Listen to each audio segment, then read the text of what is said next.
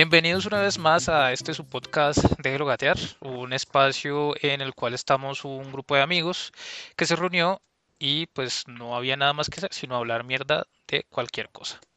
Entonces, eh, como siempre nos acompañan Kike, Enrique, ¿cómo estás? Hola, ¿cómo van todos? A la abundante audiencia que nos acompaña.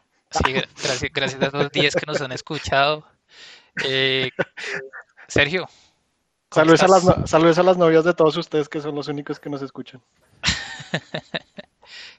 Sergio Garzón, Garza, ¿cómo estás? ¿Cómo te encuentras el día de hoy? Buenas noches, mi querido público, mis queridos compañeros. gracias. compañeros de gracias por haber, gracias por haber comprado ese micrófono. Se le agradece. Ahora sí se escucha mejor, me escuchan en HD, me escuchan, bueno, en lo que sea, pero van a sentir la sensualidad, amigos. Lo escucho en 4K. ¿En 4? 4K y eh, en, últimas, el negro David. Negro, ¿cómo estás? Eh, familia, ¿cómo están? ¿Cómo vamos? Colombia, eh, espero que estén bien. Saludos a toda nuestra audiencia y ya, comenzar con toda que estaba, que me hablaba de este programa que ya habíamos grabado. Sí, de hecho, sí, este es un programa, este debió haber sido nuestro capítulo 2, pero pues algo pasó con el archivo y se fue a la verga. ya no se nos ocurrió, ya no se nos ocurrió nada más que empezamos a hacer refritos. Refrito. Tercer, programa y ya, ya, ya verga esta mierda. bueno, entonces el día de hoy venimos con un recuento de películas, cinco películas de cada uno de nosotros, eh, cinco películas que nos marcaron nuestra eh, infancia y parte de nuestra adolescencia. Eh, no vamos a hacer una reseña, no vamos a hablar de detalles técnicos, sino pues simplemente, pues no sé, anécdotas que... Hablar de la película ya. Exacto, anécdotas y pues no vamos a hacer reseñas, no vamos a decir qué tal, bueno, qué es la, tal es la fotografía, efectos, etcétera, no, no esperen nada profesional, ¿sí? Eh, entonces, empezamos con David. ¿Qué películas nos traes el día de hoy? Comienza. Familia, en este momento y en este instante se me viene a la mente 1999 eh, con una película llamada Matrix.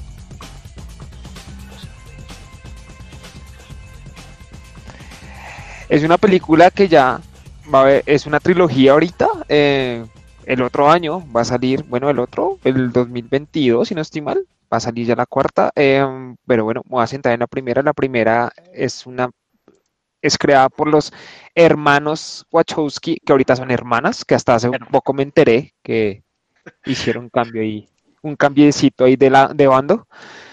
Em, Matrix creo que es una película que fusiona muchas cosas de las cuales me gusta mucho, que la ciencia ficción con la acción. Eh, es un mundo que me, pareció, o sea, me pareció, el, concepto me pareció muy original y me pareció no tan descabellado. Ahorita en estos tiempos, aún menos descabellado. Eh, me gustó porque la vi, la vi con, con, con, con, mis hermanos, me la vi y estuvo, fue chévere. O sea, en general creo que los, creo que el concepto estuvo bastante, fue bastante, como fue bastante original, fue algo que me atrapó inmediatamente. Entonces creo que no sé si alguno habrá visto Matrix. Uy. Ah, es que, es que fue muy buena, fue muy, fue muy innovadora en su momento, tanto por efectos como por concepto de película. Fue, fue, fue muy buena y marcó. Yo me acuerdo que yo la vi, que enganchado. Y cuando salió la 2, Marica, o sea, me desilusioné no tanto por la 2, por el, hecho de la 2 porque me gustó, sino porque la dejaron en un continuará de mierda que que eso no se hace. eso, es como eso es como dejarlo a uno ahí iniciado muy descaradamente. Sí, coloquen una escenita ahí como, como que abra la expectativa, pero es que lo dejaron en un continuará como si fuera una serie. Y, ahora, y ahora que, que Kike lo mencionas, a mí me parece que las otras dos películas de Matrix sobran. O sea, con la primera hubieran, la hubieran sacado del estadio, yo creo que hubieran como quedado como más clásico así de la ciencia ficción, porque las otras dos salieron y no, marico, o sea, la primera tenía una idea como, como, como por decirlo, como muy fresca y la supieron explorar. Ya después el rollo con el agente Smith, toda esa vuelta como que ya no, no sé, a mí no me pegó, la verdad. O sea, o sea, la primera sí es muy buena, no voy a decir que no, pero las otras dos secuelas me parecen como que le faltaron. Es, es que yo creo que las otras fueron de mano y porque pues la acogida que tuvo la primera. Además que la... que, exacto. lo que sí. fue simplemente queremos sacar dos películas más, o bueno, pensaron de pronto una segunda simplemente por, bueno, necesitamos, la, la, primera pegó, la segunda viene todo, y viene ya en la cuarta. Y eso también por, por plata y por nostalgia, no va a ser por más. No, sí. Algo que yo no sabía algo que yo no sabía era que la segunda y la tercera se estrenaron el mismo año, en el 2003, una en mayo y la otra en noviembre. o sea, sí, sí, tenía que exprimir esa vuelta. Tenía que yo creo que por eso, por eso, por eso fue por eso fue que dejaron la segunda como en continuará, porque sabían que ya venía pronto, pronto la otra y dijeron como votemos así descaradamente continuar. Yo no, yo no recuerdo alguna, alguna otra parte, alguna otra película que haya, que haya hecho eso, o sea, alguna otra trilogía o que lo hayan estrenado el mismo año. No sé, pero igual ahí se notó, se notó que lo quisieron rellenar, o sea, ahí se le notó. O sea, ya cuando después uno realmente se, se comienza a hacer una retrospectiva, uno dice, miércoles, sí, se notó que querían exprimir eso a muerte. Sí, pero más bien se notó también que la 2 fue un fiasco completo, entonces no votemos la 3 inmediatamente porque necesitamos es plata. Sí, aparte de que de todas maneras, si te das cuenta, la 3 también lo dejaron como con ese continuará. Cuando se llevan a, a Neo, como que lo matan pero no lo matan. Alguna cosa así. Y, yo creo que obviamente se van a pegar de eso para la cuarta. Que pues no sé, yo no le tengo ni 5 de fe a esa película y yo sé que va a ser es un despropósito así re grave, horrible. Pero van a vender. Y eso téngalo por seguro por Keanu Reeves. Ahorita Keanu Reeves está en auge otra vez. Entonces... Ah, no, papito Keanu sí, papito lo merece. Papito. Sí, yo sé. No, en serio, sí lo merece. Mía merece todo, sí. Sí. Y, y la... Don Keanu, Don Keanu. Como, como, como, algo agregado, eh, sacaron un videojuego que se llama Enter the Matrix para PlayStation 2 y para Xbox. Una basura de juego. No lo jueguen, por favor. ¿Y es canon o una vaina? No, no tiene nada, no, no, no tiene nada que, o sea, sí tiene que ver, pero con el mundo es más, ni siquiera el protagonista es Neo. Con eso le digo todo. Pero tengo, tengo entendido que si era canon, ¿no? O sea, igual toma un personaje que es como, ¿cómo era que se llamaba este Ghost? Creo. La negrita. Eso, Nairobi era. Nairobi. Nairobi. Sí, Nairobi. La casa de Ella. La casa de oh, sí. Oh, sí. Pero si no. No, se pierdan el próximo capítulo de La Casa de Papel. Ah. Sí. No, no lo vaya. O sea, no, jueguenlo si lo quieren jugar. Háganlo, pero yo ya les advertí que no lo hagan. Pero comprenlo chiviado. Pirata, pirata. Falso y emulador, marica. Eso es. Descárguelo de internet. Bueno, entonces. Tres virus y una película porno. Y listo, tenía que meter la película porno en algún lado. no se vayan a equivocar de Matrix. Eso, eso, me acuerdo. Yo una vez, ¿se acuerdan cuando uno descargaba por Ares? Ares el inolvidable. Sí. Ese es otro, ese, es otro tema para podcast. Sí, sí, pero, pero tranquilo. Simplemente me acuerdo que, que había descargado el video de, de Satisfaction porque era muy, muy sugestivo y se bajó con todo y película, weón. Todo y película ah, sugestiva. Venía con tres virus y una película porno. Exacto. Eh, oigan, mi mamá ha escuchado los podcasts que van a pensar de nosotros, weón. Ah, listo, ahora ya, ya, ya entiendo por qué nos han escuchado tanto. Sí. Hola, señora Luz. La señora Luz la puso 10 veces. un saludito para usted. Este contenido es un poco para... ¿Qué es esto? ¿Qué es esto lo que están hablando? Mamá, perdóname, pero esta gente es una mala influencia ellos. Son una mala influencia. Pues bueno, bueno, muchachos, para no dejar esto enfriar, eh, prosigamos. Sergio. Suéltala. Bueno, déjala rodar, se dice. Suéltala. Voy a colocar de primeras una película del la más, bueno, la segunda más reciente que tengo es del año 2005 y es Star Wars Episodio 3.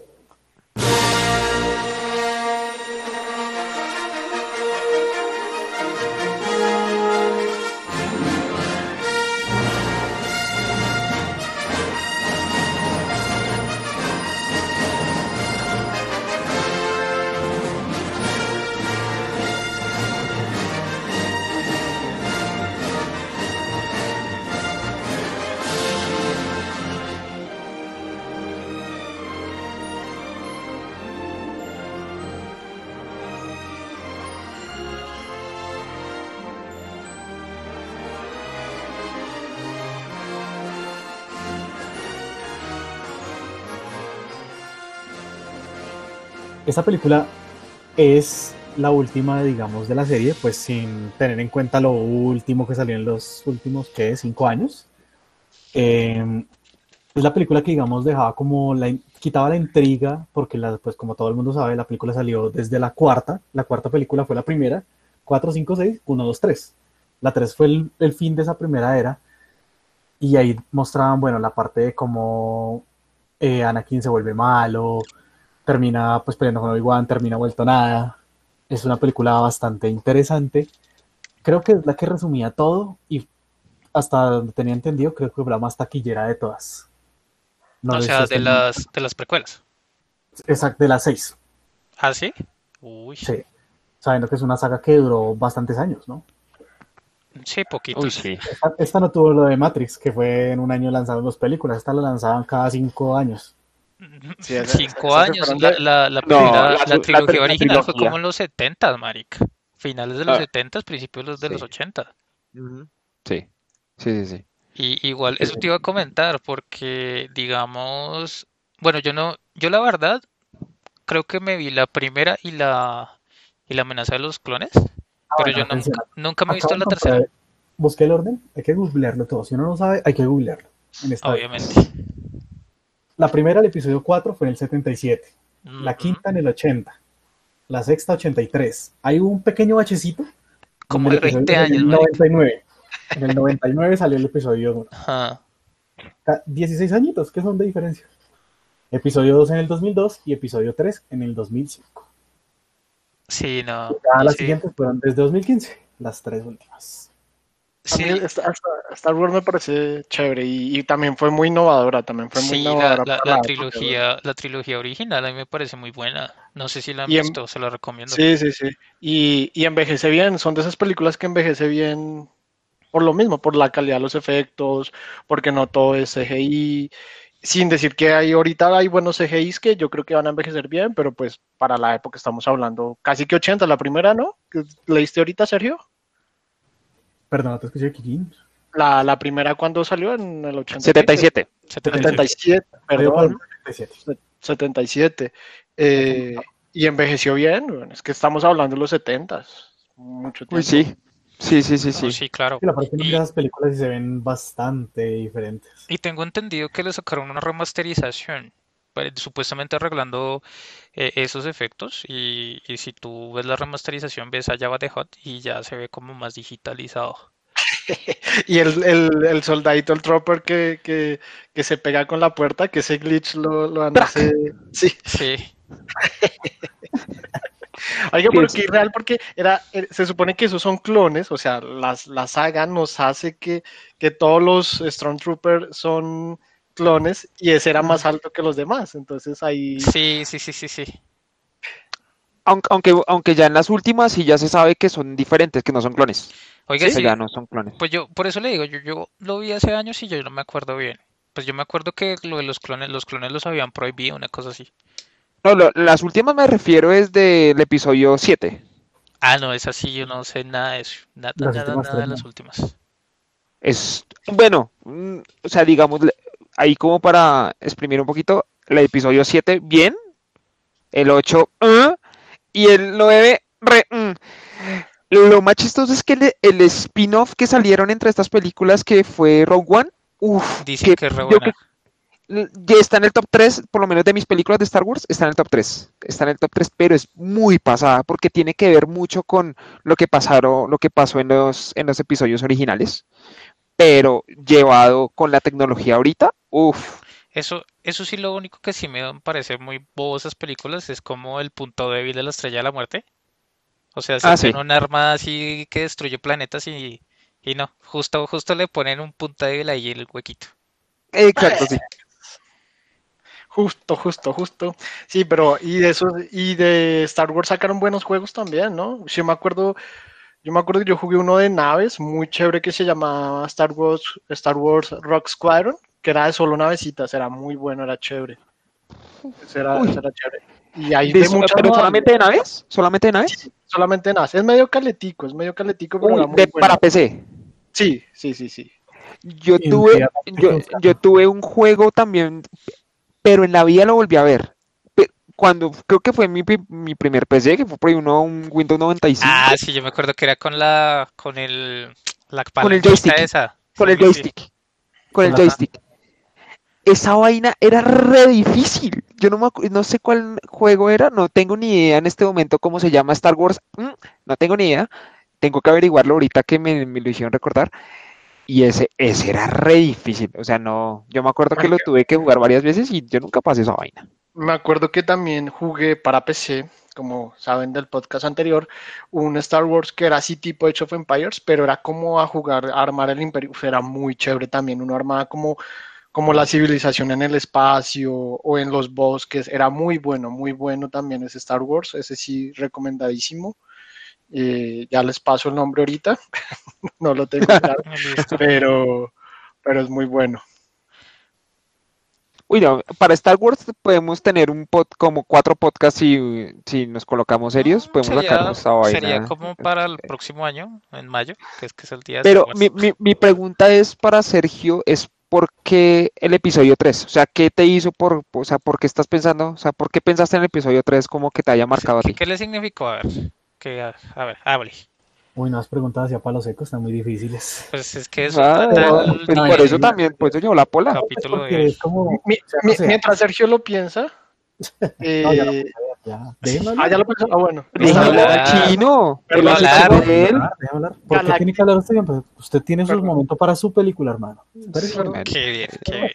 No, eh, ¿por qué pienso? Pues porque a mí los personajes que siempre nos marcaron fue Obi-Wan y Anakin. Anakin, la verdad, pues por lo que del final es el que se cambia al lado oscuro, no sé qué, pero Anakin era una chimba. Creo que Anakin mm. es la mejor.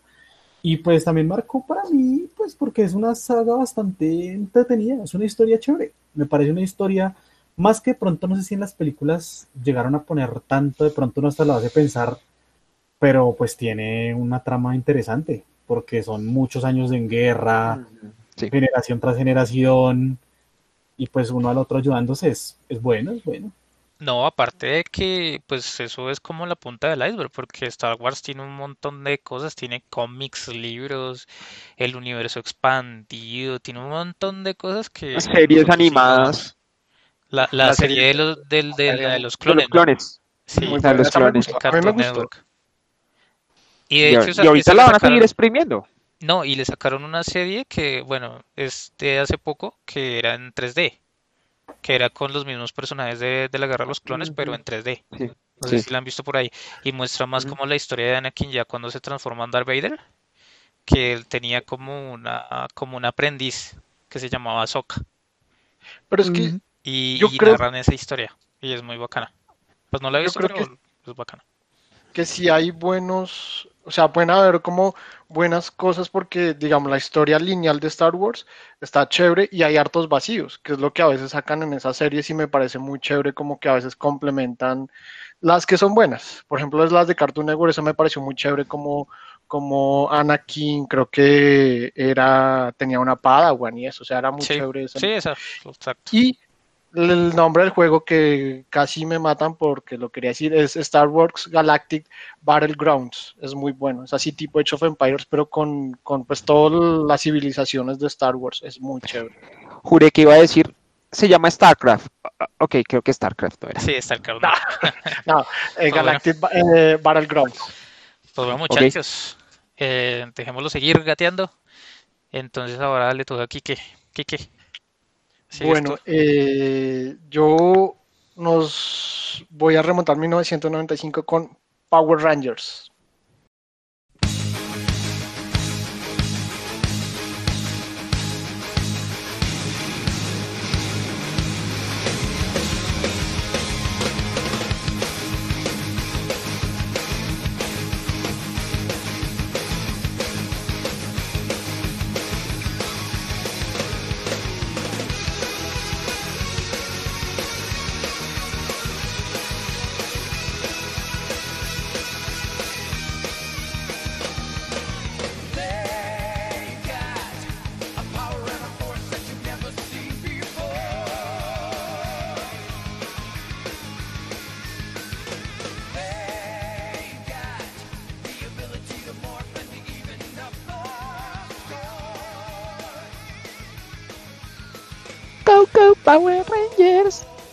Teníamos la eterna y tierna edad de cuatro añitos, 1995, la primer película, esta está en, mi, en, mis, en, mi, en este top, porque fue la primera película que fui a ver a cine.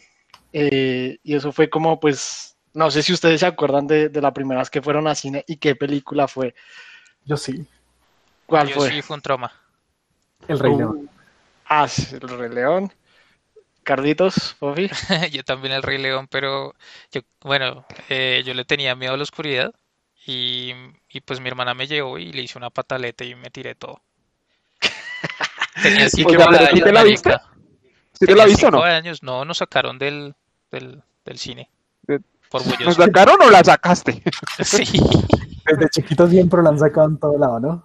Sí, hasta borracho, y, buscó problema. De niño también buscaba problema y por ahí Garzón en, la otra punta, saquen a ese chino, sáquenlo, sí, sí, Sí, sí, sí, sí, ¿Qué es esa chilladera? ¿Qué Todo pequeñito. Fijo se llama Fofo. Ahí, ya, ya, el chino salió. El chino salió. Yo, la primera que vi, ahí retrocedemos al, al a, a, Star Wars. Yo me vi eh, Star Wars La amenaza fantasma en, fue la primera que me vi en cine, me la vi con toda mi familia en Plaza de las Américas, lo recuerdo muy bien. Buena película para ser la primera. La de Power Rangers, es, o sea, a ver, en este top hay de todo, desde buenas vainas aclamadas por crítica, cosas comerciales, y Power Rangers yo sé que es una película basofia, es una basofia para ver este, para ver, para hacer este para hacer este podcast medio vi cortos y eso para acordarme. Y es una basofia, efectos, todo. Y, y, nada, o sea, pero fue la primera película que me vi, por eso está. Me acuerdo que nos ganamos esas boletas por algo del colegio, que el colegio nunca nos daba nada, pero nos la ganamos por algo. Mi hermano se las ganó por algo. Denle cualquier mugre, eso se acepta cualquier cosa. ¿Y en cuál teatro fue? ¿En cuál teatro fue, Kike? En el Tunal, en el Tunal. Uy, y esa vaina que es un bodrio en el túnel, entonces fue, pero uno feliz, güey, uno feliz. sí, claro. aprendiendo de la vida y cualquier cosa es cariño a esa edad. Entonces, eh, nada, pues la película, pues yo no, yo no sabía, pero pues todas esas vainas vienen de, pues de Japón, ¿no? Todo eso es una serie japonesa, ¿cómo es que se llama? ¿Te acuerdas? Eh, Super Sentai. Super Sentai y todo, yo no sabía que todo eso lo grababan originalmente, digamos, las peleas, los robots en Japón, lo traían a Estados Unidos y en Estados Unidos simplemente regrababan las cosas eh, eh, sin más. Habladas. Sí, las cosas habladas y que interactuaban y eso, pero las peleas y eso era lo mismo. No, igual. inclusive, le cambian hasta el sexo a un Power Ranger, le cambiaron el sexo al, amarillo. al, amarillo, al amarillo y pusieron una oriental y al negro, al negro. Cuando, la gente era menos delicada. Sí, cuando el negro podía ser el negro sin problemas. El amarillo puede hacer el amarillo sin problemas. Exacto. No, y de hecho, de hecho, también la serie es, una vaina que marcó la infancia de muchos. O sea, yo me acuerdo de en televisión, en Canal 1, ver los Power Rangers de la primera generación y Power Rangers U. Ya de ahí, no me acuerdo de más. No, no me acuerdo si acá en Colombia pasaron más temporadas de los Power Rangers. Eh, Ya después, Creo que aquí pasaron harto. Sí. Ya después luego pues vinieron los canales de televisión por cable que en Jetix sí tenían Power Rangers de todo, marica. De Marica, más, más porque los de Jetix deben estar más preocupados. Esa vaina fue Fox Kicks, Jetix, eh, Nickelodeon luego compró. Bueno, eso es una vuelta larga. ahorita, no, ah, no, mentiras. Eh, ¿Boomerang? No, mentira, no, no, no terminó siendo Boomerang. No, creo que Boomerang era otra, otra vaina. Creo que es Disney X ya ahora, ¿no? Ah, todo Disney XD. Eso es. Es más, Disney XD, sí. Es más, este podcast va a pasar a ser de Disney si, si, si nos va bien. Cualquier, sí, en cualquier momento nos compran. Y bueno, feliz que nos compran. Vamos, Disney, cómpranos, por favor. Cómprame, cómprame. Sí, no, yo, yo, yo me acuerdo que de Power Rangers, eh, me acuerdo hasta cuando Tommy volvió a, que fue el rojo, luego el blanco, luego el verde, y era ya como nivel leyenda, Tommy era el... No, y, de hecho... primero terminó, primero era verde, blanco y después fue rojo. No, y de hecho, los, y de hecho los Power Rangers tienen su historia también caleta eh, oscura, porque uno, Sí, porque uno de los que hizo de Ranger Rojo, el man mató, creo que a la esposa a machetas. Ah, no, un amigo. A un amigo lo mató con un sable. ¿Le hizo morfosis? Sí. Cogió la espada y le hizo morfosis de. morfosis en la cara. Le hizo morfosis. Ah, bueno. De transformosis. Eh, y ahí hablando, pues yo la película también me pareció muy bacana y de por sí, aparte que esa vaina gelatinosa que eran los bichos. No, era la película. El moco de Ous, creo, creo que se llama. Eso, Ous, sí, esa vaina. Pero a mí me pareció muy bacana la película, debo admitirlo. De por sí, de por sí con Sergio, nosotros tuvimos una época que vimos Power Rangers después. Eh, sí, unos años después, que fue que volvió a aparecer Tommy. O sea, fue. O sea, es que Tommy fue verde, blanco, rojo y negro. Y fue malo también, porque fue malo. O sea, comenzó como malo. El man comenzó, como, malo. No, igual, el man y, y, el man, malo. y el man está re, ¿cómo es que se dice? Recomprometió a los Power Rangers y una con la que, la que tiene el man sigue promocionando Power Rangers y va ah, a, el, man es peleador de MMA. Sí. El man fue pelea, ajá. Sí, ese, eh, de por sí es el único como muy firme a toda esa vaina. Es el único que yo he visto como que sigue ahí con esa vaina. Eso, eso, que el man está en el video de que sí se cree Power, Ranger, y es re mamón. Sí, sí, sí. sí, bueno, bueno, bueno, chicas, ya antes de que, de que se siga extendiendo, entonces ahora les voy yo. Yo les voy con una película vieja, vieja, vieja. Y esta es Alien el octavo pasajero.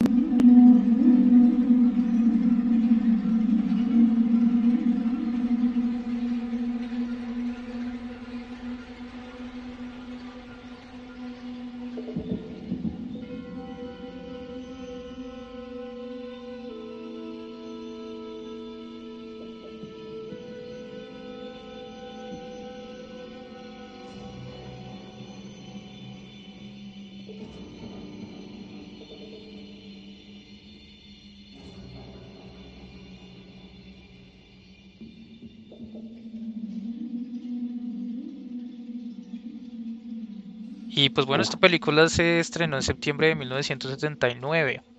Yo la vi eh, cuando la pasaron en RCN, como que tendría unos, ¿qué? Unos 10, 11 años. Y la, vi en uno de esos televisores viejos. Nosotros en la casa teníamos dos televisores. Mi mamá tenía el más nuevo, que era uno Sony, uno negro culón, uno de esos televisores grandes culones. Y sí. Y, yo tenía con mi hermano en la habitación donde nosotros teníamos el televisor, bueno, no era, no era de esos que, que, eran con, con, ¿cómo es que se llama eso? Que uno le daba la vuelta, que lo giraba para cambiar el canal, sino que tenía botoncitos, tenía ocho botones, ocho canales cogía ese televisor. Y pues ahí cogía RCN, RCN en ese entonces era medio nuevo, más o menos como en el 2000. Cuando se llama Radio, Radiodifusora Nacional. Bueno, tampoco tan viejo, marica. Pero, pero yo me acuerdo muy mucho que, que pasaron esa película de noche y, y, pues nada, yo estaba solo, marica. Yo me comí esa película solo y me pareció interesante y yo no sabía que era de terror. Hasta que, pues nada, cuando aparece la, a aparecer los aliens y la escena que me pareció más cruda fue cuando, bueno, no sé si la han visto, que esos aliens en su forma primordial son como unas arañas, ¿sí? En inglés se les dice como, como face, una cosa así. Entonces los bichos se prenden a la cara y le meten a uno eh, un huevo por la boca. Y entonces esa vaina se, se, cría en el pecho y cuando eclosiona le rompe el pecho al huésped y pues sale.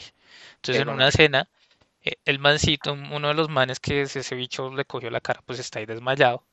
Y entonces el man empieza como a gritar y entonces pues sale el, alien ahí y pues con los efectos de esa época que son como más, no sé cómo decirlo, como más viscerales. Entonces se veía como muy, muy real, ¿sí? Entonces yo quedé así como el meme de Rafita, no sé si lo han visto, que es como un fondo blanco así todo reimpactado. Y, y desde ahí, pues no sé, me quedó gustando y de allá en adelante, pues por eso es que me gusta tanto la ciencia ficción.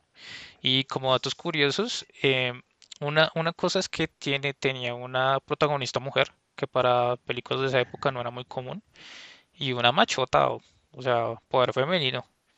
Y en un principio Ripley iba a ser hombre, pero pues los oh, sí, y los productores dijeron que no, que era mejor una, una buena idea que fuera mujer y sí, les pegó bastante bien. Y esa escena que, que yo le digo del, del alien no fue ensayada, o sea, como que todo el horror de los actores es real. O sea, como que el, el miedo que sienten en ese momento es real. Y, y, ya luego de eso, pues sí me vi como la trilogía, pero la, la más regularcita es la de Alien Resurrection. Esa ya es como que tira ya como más acción y eso, y pues no es tan buena, no es tan buena.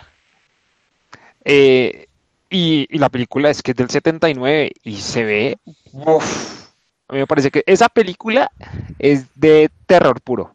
Esa, Exacto, o sea, yo también, yo cuando como la vi, yo Alien, yo pues debe ser como así como interesante, yo también la vi pequeño, no, no me acuerdo, póngale 10 años por mucho. Y claro, después uno después uno vio es la imagen que tú, que tú decías, la, la escena, uy, pucha, uno, se la, uno no se la espera y como que tac. Sí. Uno queda súper impactado. O sea, esa película dura. Eh, eso, eso, eso pasa, me he dado cuenta que eso pasa con, como con esas películas de los 70, empiezan como de miedo y, si la película tuvo éxito, ya la vuelven más de acción, porque luego los otros aliens son como más de acción. Obviamente tiene ese factor así como, como de susto que sale y eso, pero es más de acción, pero inicialmente sí, yo también creo que es como más de miedo, como más de... Como más de... Sí, como más de miedo, como más de suspenso, como más de, de a ver qué va a pasar. O sea, que va evolucionando. ¿A eso sí, va, va evolucionando. Y, aparte de que esas películas saben cómo mantener la atmósfera, porque también hay un androide, ¿no? Y también hay una escena en donde al mal le pegan con un tubo y le arrancan la cabeza. Ah, esa escena también es chocante. Ah, sí. Sí, sí, sí. Porque el man queda así como colgando y se puede ver cómo, cómo se mueve el cuerpo, así como todo raro. Entonces uno como que, ah.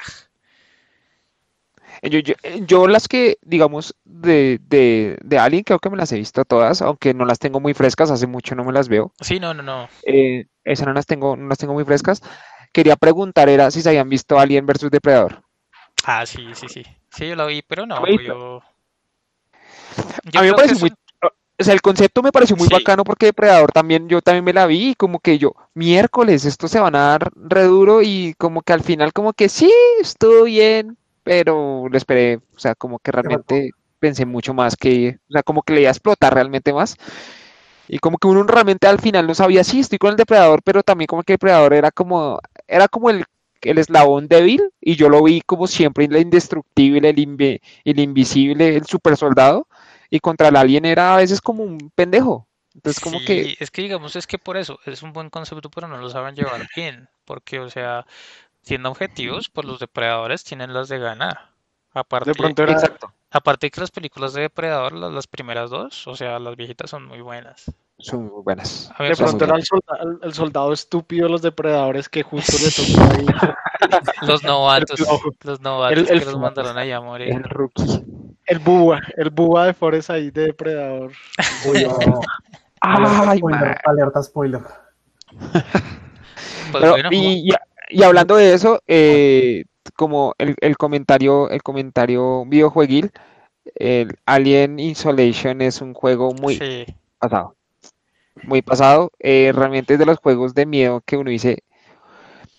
Vea, como mucha gente dice como, ay, un juego de miedo no, no da tanto miedo que una película.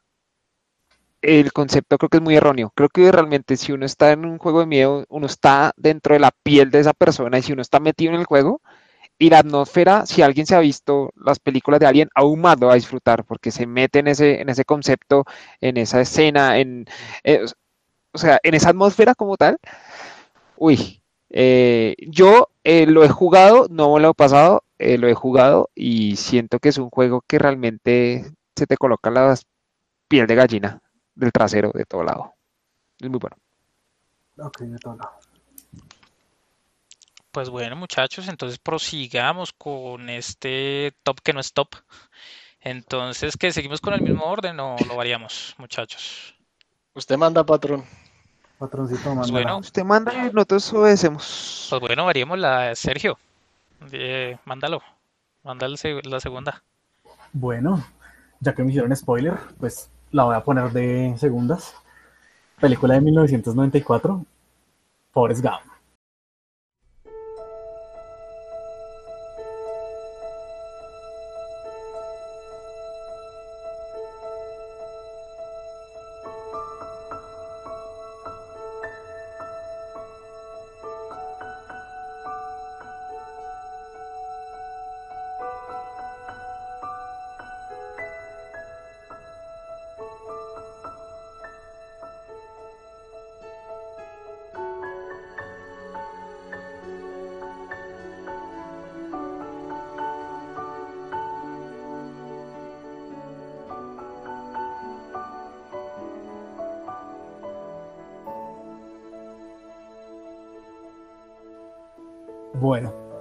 Decir de Forrest? Forrest Gump tiene esta una, eso ya yo creo que mucha gente lo ha visto hasta por Facebook, tiene como la descripción de la película pasada, pero la realidad, donde pues, la descripción es una adicta que se aprovecha de un retrasado, es como la, la especificación así como fuerte que le da. Pero la película es muy chévere porque, bueno, empieza desde un niño, con todos sus problemas en las piernas, con todos los aparatos, no podía entrar al colegio, la mamá le tocaba luchársela con toda para que pueda hasta al menos ingresar a ser como una persona normal, porque sabe que si lo metían en un colegio especial. Y, creo que es que se entrega hasta mucho la señora. Sí, se tuvo que entregar un poco más que solo dinero. Se comprometía con la crianza. Se comprometió con la crianza, sí.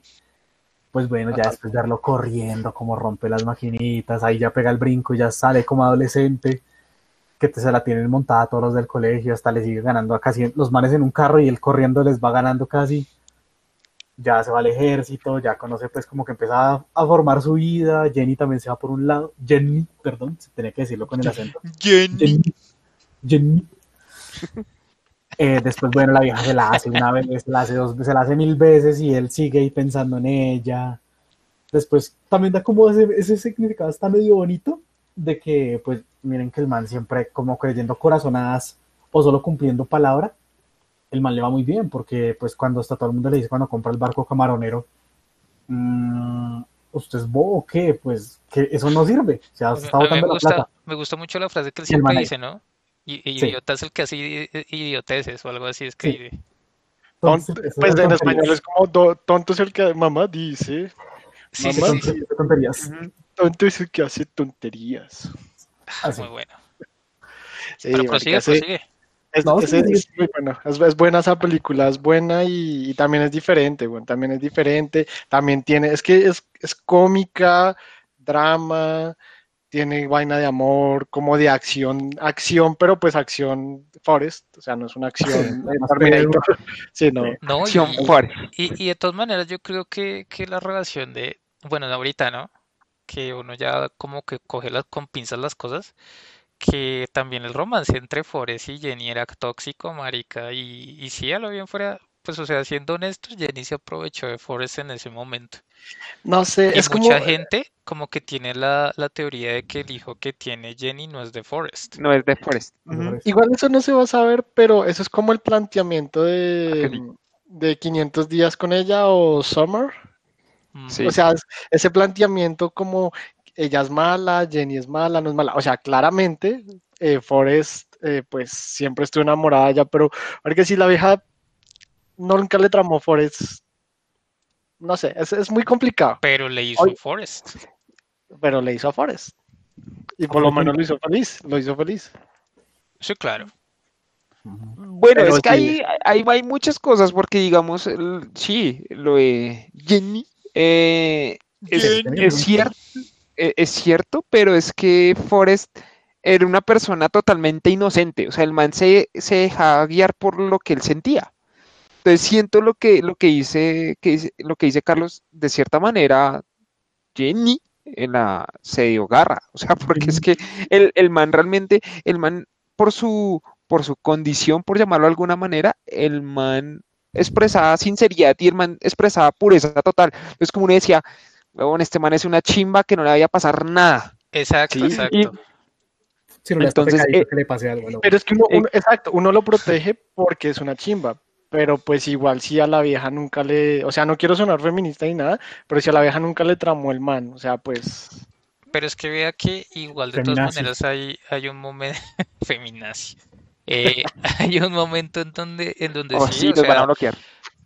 Que, que, hay como, como que pasa un resto de tiempo y hasta Forrest dice, bueno, ya no pude ver a Jenny, no sé en dónde está Jenny ya, o sea, puedo vivir sin ver a Jenny.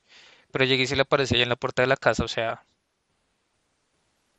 Sí, o sea, es algo como que, hombre, un poco controladora. Una poco, no, aparte que se nota que Jenny fue a donde Forrest porque ya fue como la última opción que tenía, porque ya estaba jodida de las drogas. La vieja pensó en suicidarse y como que lo único seguro que ella sabía que tenía era Forrest. O no sé, de pronto estoy siendo como muy malicioso. Y ah, es que eso es, muy complicado. La realidad, sí, es la realidad. Eso, eso, eso, eso, eso es, eso es, eso es inclusive lo interesante porque plantea muchos vainas psicológicas, digamos la vaina que tenía Forrest con, con la mamá, como ese, ese complejo de Edipo, o sea, plantea muchas cosas, si uno lo quiere profundizar, irse más allá, uf, lo puede llevar lejísimos, lejísimos. El teniente Dan cuando tiene su redención después de que perdió la fe, no sé qué, el hecho de que Forrest no fuera inteligente, pero le va bien porque es constante y pues de eso se trata más o menos la vida, sino ser constante y no sé qué, pero bueno, eso ya llevarlo muy lejos pero, pero igual es muy buena película y tengo entendido que querían, ofrecieron como hacer la segunda parte, pero digamos que yo creo que estuvo bien hecho que no hicieran segunda parte. O sea, eso, lo, deja, ahí, bien, chimba, ya cerró y es un clásico de clásicos. Sí, porque como contar las preguntas, ya ahí quedaron bien. Digamos, no sé si hubieran sacado una segunda, si ya Jenny, Jenny no está, ¿quién va a ser? O sea, tienen que poner otra vieja, no sé, algo así loco y ya sería muy relleno. Si Forrest siempre eh, eh, eh. quiso, Forrest dio todo por ella y ahora aparece otra y ya se enamora otra vez, no sé. o sea, Es, un, es un libreto muy relleno. No, y aparte que yo creo que Tom Hanks, el man, el man es un actorazo y el man es una, un actor de los que uno dice, es, es una película confiable de cierta manera, pero porque... la veo. Sí, o sea, el man, el manda produce esa confianza de ver una película. Estoy seguro que el man le hubieran planteado un libreto repicho. El man dice, sí, por toda la plata del mundo, igual no estoy seguro que el man no acepta. Porque el man se nota que tiene como, pues no sé, no lo conozco, no es que sea parcero como, ¿qué Tom Key? ¿Cómo vamos o qué? No, nada. Sino me autoridad, autoridad, es que no. sino que el man se notaba que realmente, eh, si el, digamos, es, es como lo que pasó con Náufrago. Náufrago también hasta pensaron así yo, pero qué pendejada, o sea, Naufrago 2 no, no tiene, no, tiene sentido. Imagínese esa pendejada. Entonces, no, yo como que como que le gusta perderse, ¿no? Pues sí, no sé, sería como que el man vuelve a la playa, no, ya sería muy bueno. eso me recuerda a Monkey Island, pero eso es del podcast anterior. El man se pierde, se pierde dos veces en la misma playa, pero es un parche. Bueno, muchachos, entonces, continuando con, con, este programa, eh, pues que siga David. Bueno, familia, em, yo tengo una película que es, partiendo es mi trilogía favorita, pero de la trilogía voy a escoger una que es Volver al Futuro 2.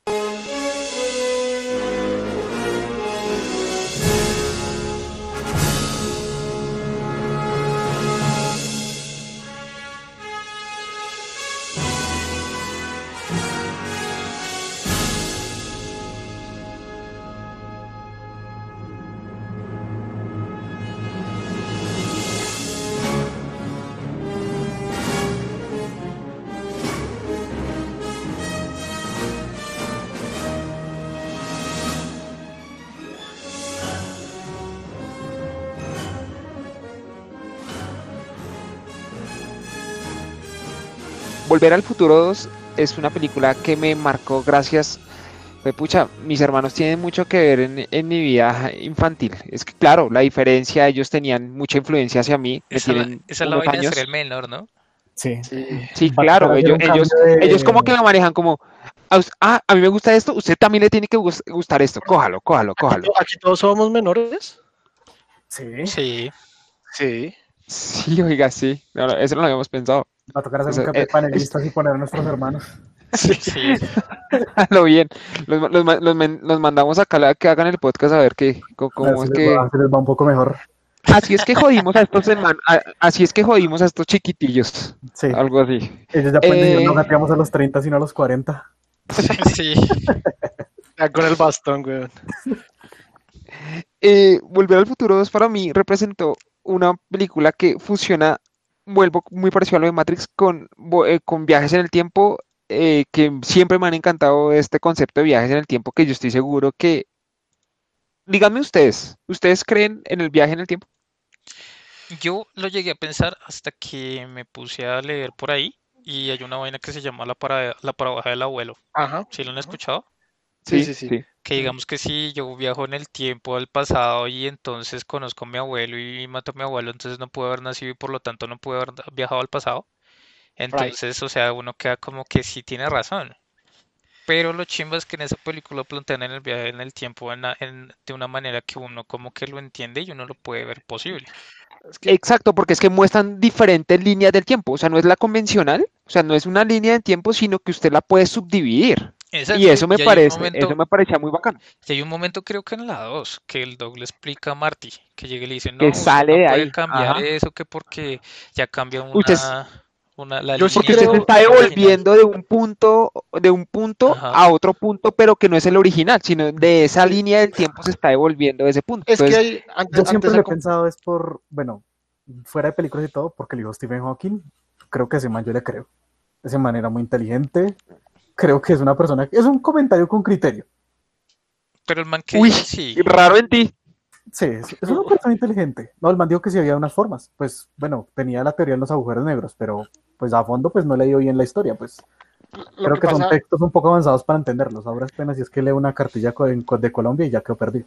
Para, para ponerlo fácil, lo que pasa es que lo que pasa es que el, tiempo se distorsiona, más no es que como que tú abras una puerta y sales al otro, que es la, la versión ficticia. ¿Quién, dijo que con este podcast no se aprendía nada? Ya hasta física le bueno, pero el, tiempo se distorsiona. Estamos hablando de Back to the y tanto ya, ya, el tiempo se distorsiona tanto que pues la luz, o sea, las estrellas es el, es el, el, ejemplo más fácil, pero de ahí se descomponen muchas cosas, que es lo que planteaba Einstein, que el tiempo se distorsiona y se distorsiona el espacio con, con la gravedad y con muchas cosas, pero es tan fácil como que las estrellas que vemos muy lejanas esa, esa, luz ya es vieja, o sea, la luz está viajando a nuestro presente, pero esa luz ya es vieja. Entonces ahí es donde te digo que sí se puede viajar de cierta forma en el futuro y eso lo, lo, lo hace con eh, contacto de una película también muy buena. Uy, te voy a haber metido eso aquí en el podcast. Bueno, ya que. Ya vale. Pero sí, la meta, la meta ya vale, ya vale, listo.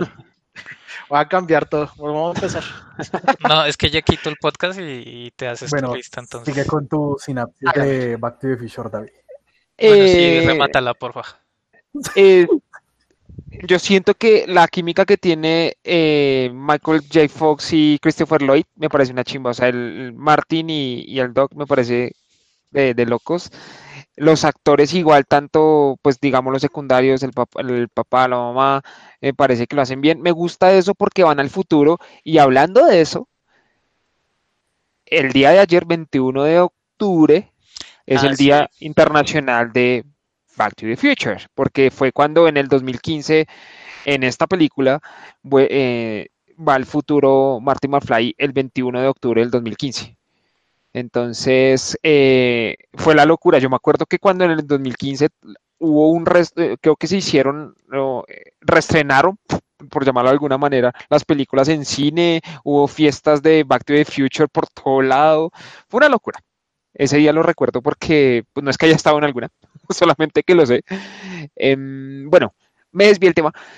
La película eh, siento que es una, película muy completa eh, que tiene que ver con lo que ya dije. viaje en el tiempo con algo que mm, tiene que, mm, o sea, como yo realmente siempre me eh, siempre he pensado como yo como conocer a mis a, mis antepasados, bueno, en este momento fue al futuro, aunque creo que el futuro que lo que lo como lo dibujaron en esta película fue un poco futurista, literalmente se dieron garra. Porque lo de los pantalones no de la lo de la patineta flotadora, lo de los carros voladores, bueno, que ya hay carros voladores. Los, tenis existen también, se ajustan. Los tenis que se ajustan, pero, pero no, creo que lo han intentado, pero no han podido, que se amarren pues no, sí. A nivel comercial no, pero ya a nivel como prototipo y no sé qué chimbada, sí, pero a nivel comercial no, que tú vas a ir a comprarlas, no. Lo más cerca que tenemos son las patinetas de las que andan por ahí por la ciudad. No, y los carros voladores ya hay. Hay carros voladores también. Sí, pues obviamente no son comerciales y no es que los veamos en cada, pero sí ya, hay, ya existen. Creo que, sí, creo que, que, Uber iba a sacar algo así, ¿no? Bueno, no sé, me estoy desviando ya mucho del tema. No, ni idea. Eh, como concepto fue, me gustó, la primera que me vi fue esta, después me vi la 1 y después me vi la 3. Eh, lo que ya dije, es mi trilogía favorita, tengo pósters en mi cuarto de esa película. Y para agregar, eh, Telltale Games salió, sacó una película estilo novela gráfica o aventura gráfica de que es como la cuarta parte. Entonces, recomendadísima, súper recomendada. Es realmente una cuarta parte porque tiene que ver, obviamente, con Martin McFly, pero ya pasa algo con el Doc. Bueno, si lo, si realmente les gusta a la gente que lo está escuchando, o a ustedes, no sé si lo han jugado alguno de ustedes tres, no sé, eso no lo he hablado.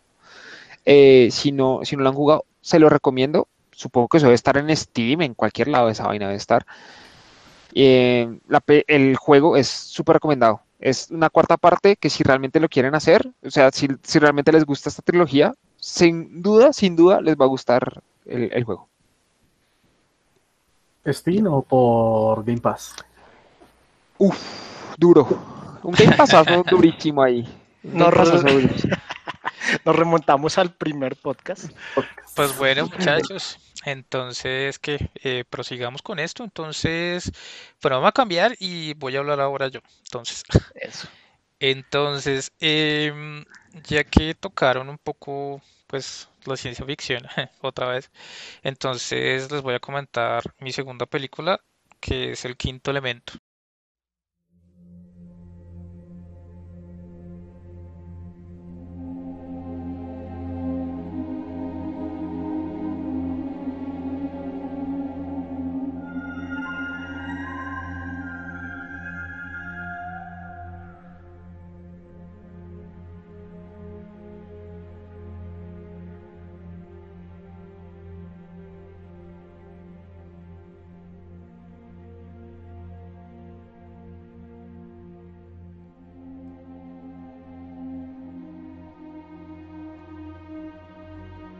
Muy bien, entonces el quinto elemento se estrenó en el año 1997, no tengo la fecha exacta, y pues le tengo mucho cariño a esta película porque era una película que, que pasaban a cada rato en Caracol, me acuerdo mucho, y creo que la vi que tendría unos 13 años, más o menos 12 años. Y lo repetían mucho en Caracol y era chévere porque a mi papá también le gustaba mucho. Entonces, fuera de lo que estuviera haciendo, haciendo él, siempre me acompañaba y veía un rato o, siempre, siempre estábamos ahí, sí. O sea, le tengo especial cariño es por eso, porque pasaba más tiempo con mi papá gracias a, la película. Y yo creo que el viejo mañoso era por ver a Mila Jovovich, ahí. pero, pero no, o sea, no lo culpo. No, no, sí. tampoco. y, la, y la película... Eh, lo estaba, volviendo hombre usted, lo estaba volviendo Sí, sí, estaba, estaba asegurando. estaba definiendo, Llegó y dijo, ah, este muchacho tiene buen gusto. Y, como torcido. Y ese, digamos, también como que los efectos para la época me parecen que fueron como innovadores también, si, si la ven, pues como que no chirrean a lo que es actual, o sea, como que no se ve como tan, tan viejo. Y, pues nada, como curiosidades, muchachos, les comento que Prince iba a estar en el papel de Chris Tucker. De, la locota. ¿Cómo es que se llamaba? Ah, se me olvida el nombre. El, negro locota, sí, el, el negro, sí, el negrito. bueno, yo me acuerdo que el eh, protagonista era en, el, en, el este se llamaba Robbie, Robbie, Ruby, Ruby Roth. Ruby, sí, sí, ese, ese, ese. Entonces Prince iba a ser de ese man. Y eh, como dato adicional, les cuento que pues en ese entonces Mila Jovovich no era como muy atlética. Entonces, no sé si ustedes han visto esa película que ella hace como esa, esa patada atrás, o sea, que patea hacia adelante, pero ah, se estira y patea atrás. Ella no podía hacer esa patada. Entonces, como que cortaban y le, pues, le ponían una pierna de mentiras ahí para que a lo bien ni siquiera, otra ni siquiera una doble no ni una doble. se ponían una pierna de mentiras. Y yo no sabía pero, pero sí como ese dato. Y, ya, y, también, digamos, los efectos, la música también, que la, la soprano que sale ahí, esa vieja sí era soprano, pero pues obviamente le meten un efecto adicional a la voz para que suene como suena en la película. Y, un poco ya, ya esos son los noventas en su máximo esplendor, el quinto elemento. Es una, sí, esa película, lo que dice Carlos, es muy cierto. Yo, se la pasaban dándola, no, creo que sí era por Caracol, sí, si no sí, era Caracol, era. pucha, pero la van muchísimo. Tarde de cine, quinto elemento. Cine por la quinto elemento. Estreno. Antes Domingo, de quinto elemento. Sí, sí, sí. sí, Dato curioso, acabo de darme cuenta, me pasó una como mero. Es Jovovich, un momento. Yo le decía Djokovic de haber parecido un idiota. Djokovic. Porque nadie me lo dijo. Djokovic. Imagínense en este momento a Novak Djokovic como de protagonista. Con, sí, con, con, con esa con esa cintica que tenía ahí Mila. Sí. ah, bueno, y, y, aparte les iba a comentar que, que la mejor escena que tiene esa película es cuando reconstruyen el cuerpo de, de Lilu. Uy, sí. Perfecta, como dicen en la película. Sí, sí, es genial, es genial. Oiga, pero no sabía lo de, lo de Prince, es, en, en ese papel de Ruby hubiera quedado perfecto. No, y sabes el man, ¿sabes el man por qué no lo aceptó? Porque decía que era muy afeminado para él. ¿Cómo lo ah. ves? Dios mío. Muy, muy eh, es que era muy locota. Es que él. Eh, sí, pero, me gusta loca, pero no tanto. Prince, no. Prince era más glam, pero pues, ese es otro tema. Pero, pero, pero, mire que no, muy locota. pero mire que no era feminado, porque hay una escena en donde coge una zafata y le da bastante cariño. Man patea como con ambas. Como Prince, sí, ese, ese papel era muy Prince. Como Prince. Como Prince. El Prince era bastante abierto. No, y, ahí, y ahí creo que esa fue la primera película que me, me di cuenta que Bruce Willis era Goku. Ah, sí, el doblaje. Bruce Willis latino, sí, sí, sí. sí. El doblaje. El, el multipase. sí. Es que el que hace el doblaje de Goku tiene un mundo de gente, ¿no? Sí, también fue MacGyver. Pero, fue MacGyver, pero es que Bruce Willis para mí es, es Mario Castañeda, weón. Ese man es, para mí es claro. O sea, yo escucho, yo dije, si no tiene la voz de Goku, no es Bruce Willis. O sea, para mí no es. O sea, ni siquiera en inglés, la chimba. Mario Castañeda ese man, realmente. Siempre me lo imagino ahí, fue pucha con diciendo Genki Dama. Bruce, Willis diciendo, Bruce Willis diciendo Genki Dama. pues bueno, muchachos, entonces sigamos con este top que no es top. Eh, ahora le toca, creo que David ya habló. Quique. Voy yo. Es que quiero dejarlo gatear. Pero no tanto. ah. Déjelo, déjelo, déjelo el chino. Bueno, es que tenía una, pero quiero cambiarla. Voy a colocar, tenía Space Jam. Ajá. Pero quiero cambiarla por Contact de eh, Carl Sagan.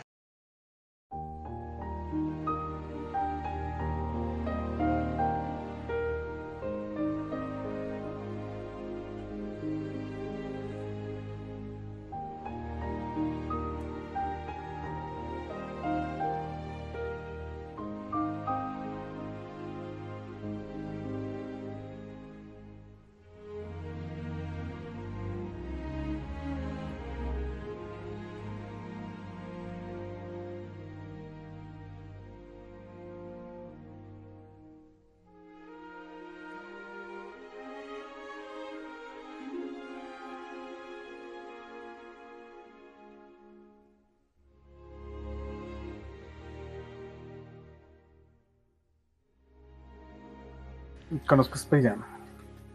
Listo. Contact. Contact. Vamos a sí, sí, yo no me acuerdo es con Joey Foster, ¿cierto?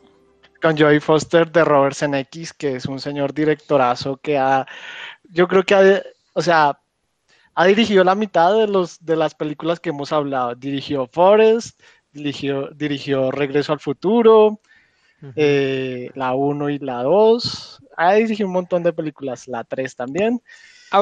Hablando de eso, a Carl Sagan en el, en, el juego de Volver al Futuro 4, 4 que le estoy diciendo 4 porque no es Volver al Futuro 4, al Doc le cambian el, el nombre por Carl Sagan. Ahí está como... Ahí está. Para, para los que no sepan, Carl Sagan fue un difusor de ciencia, como un comunicador, el primero, por decirlo así, el primer youtuber que se encargó de, comunicar como a, los brutos como nosotros de, sobre cosas, tanto así que escribió libros e hicieron adaptaciones de, de esos libros en película. Es una película, la pongo porque es una película muy buena, muy buena, se la recomiendo, como para entender un poquito eso del tema de, los viajes en el tiempo, los multiuniversos. Es una forma explicada muy chévere. La película es del 97, el libro es del 79 como dice Carlos, es del, de, la protagonizó Judy Foster, y es una película que, que, que, deja buenas reflexiones. Yo creo que es como la mamá de, de, todas estas películas que se vinieron contemporáneamente de, viajes en el espacio. Sí, como Interestelar. Como, Sí, es como la mamá. iba a decir, como es como, la, es como la mamá de eso, es la mamá de ellos y, que cada nada van a hacerla y seguramente para la nueva generación en unos cinco años harán una nueva Interestelar como retomando ese, esa ciencia ficción pero con ciencia que respalda eso, es muy buena, se la recomiendo, se la recomiendo. Space Jam, que era la original en este puesto, no se las recomiendo tanto, pero fue una película muy parchada que vi por primera vez y... Qué rata. No, eso, es trampa, weón, eso es ya, Ya, ya, listo, la corto. Ya, o sea, dijo Contact y ya, listo, ya no, no Space Jam. No, no, no, otra cosa es que, listo, nombre otra, pero dice, no la recomiendo Space Jam, es ser muy rata. Ah, Eso sí es ser bien rata, lo bien. La tenía en la que lo marcó, pero no la recomienda. No, pero yo Power Ranger, pero es que yo Power Ranger no la recomiendo. Yo Power, si alguien me dice, eh, Kike, veo Power Ranger o me veo los pies, yo le digo, marica, ve, hace los, los pies. hace los pies toda la tarde, Power Ranger pero, no la. Pero yo digo que Power Ranger, bueno, retomando y ya para rematar, eh, yo digo que Power Rangers usted la puede ver despachadito, o sea, no es tan, tan mala. He visto. Yo la vi, es mala, güey, es la sobreactuación, los malos efectos del, del momento porque utilizaron como animaciones basura de la época. O sea, bueno, pero bueno, bueno, el que, el que le guste, el que tenga culto, lo mismo. El que tenga culto por Power Rangers, hágale, de una. No me jodas, ¿dónde está tu crediticio de IMB, huevón? No me jodas, es, la película de Power Rangers es un parche, weón. Ah, yo soy, yo soy lo, que es, weón. Yo soy, y, pues y, la quiero, y la quiero, pero, pero bueno. Bueno, continuemos entonces, muchachos, y ahora le doy el turno. Bueno, estoy que me hablo. Voy a hablar otra vez yo. Hágale, hágale. Y esta sería mi tercera película. Y mi tercera película es Full Metal Jacket.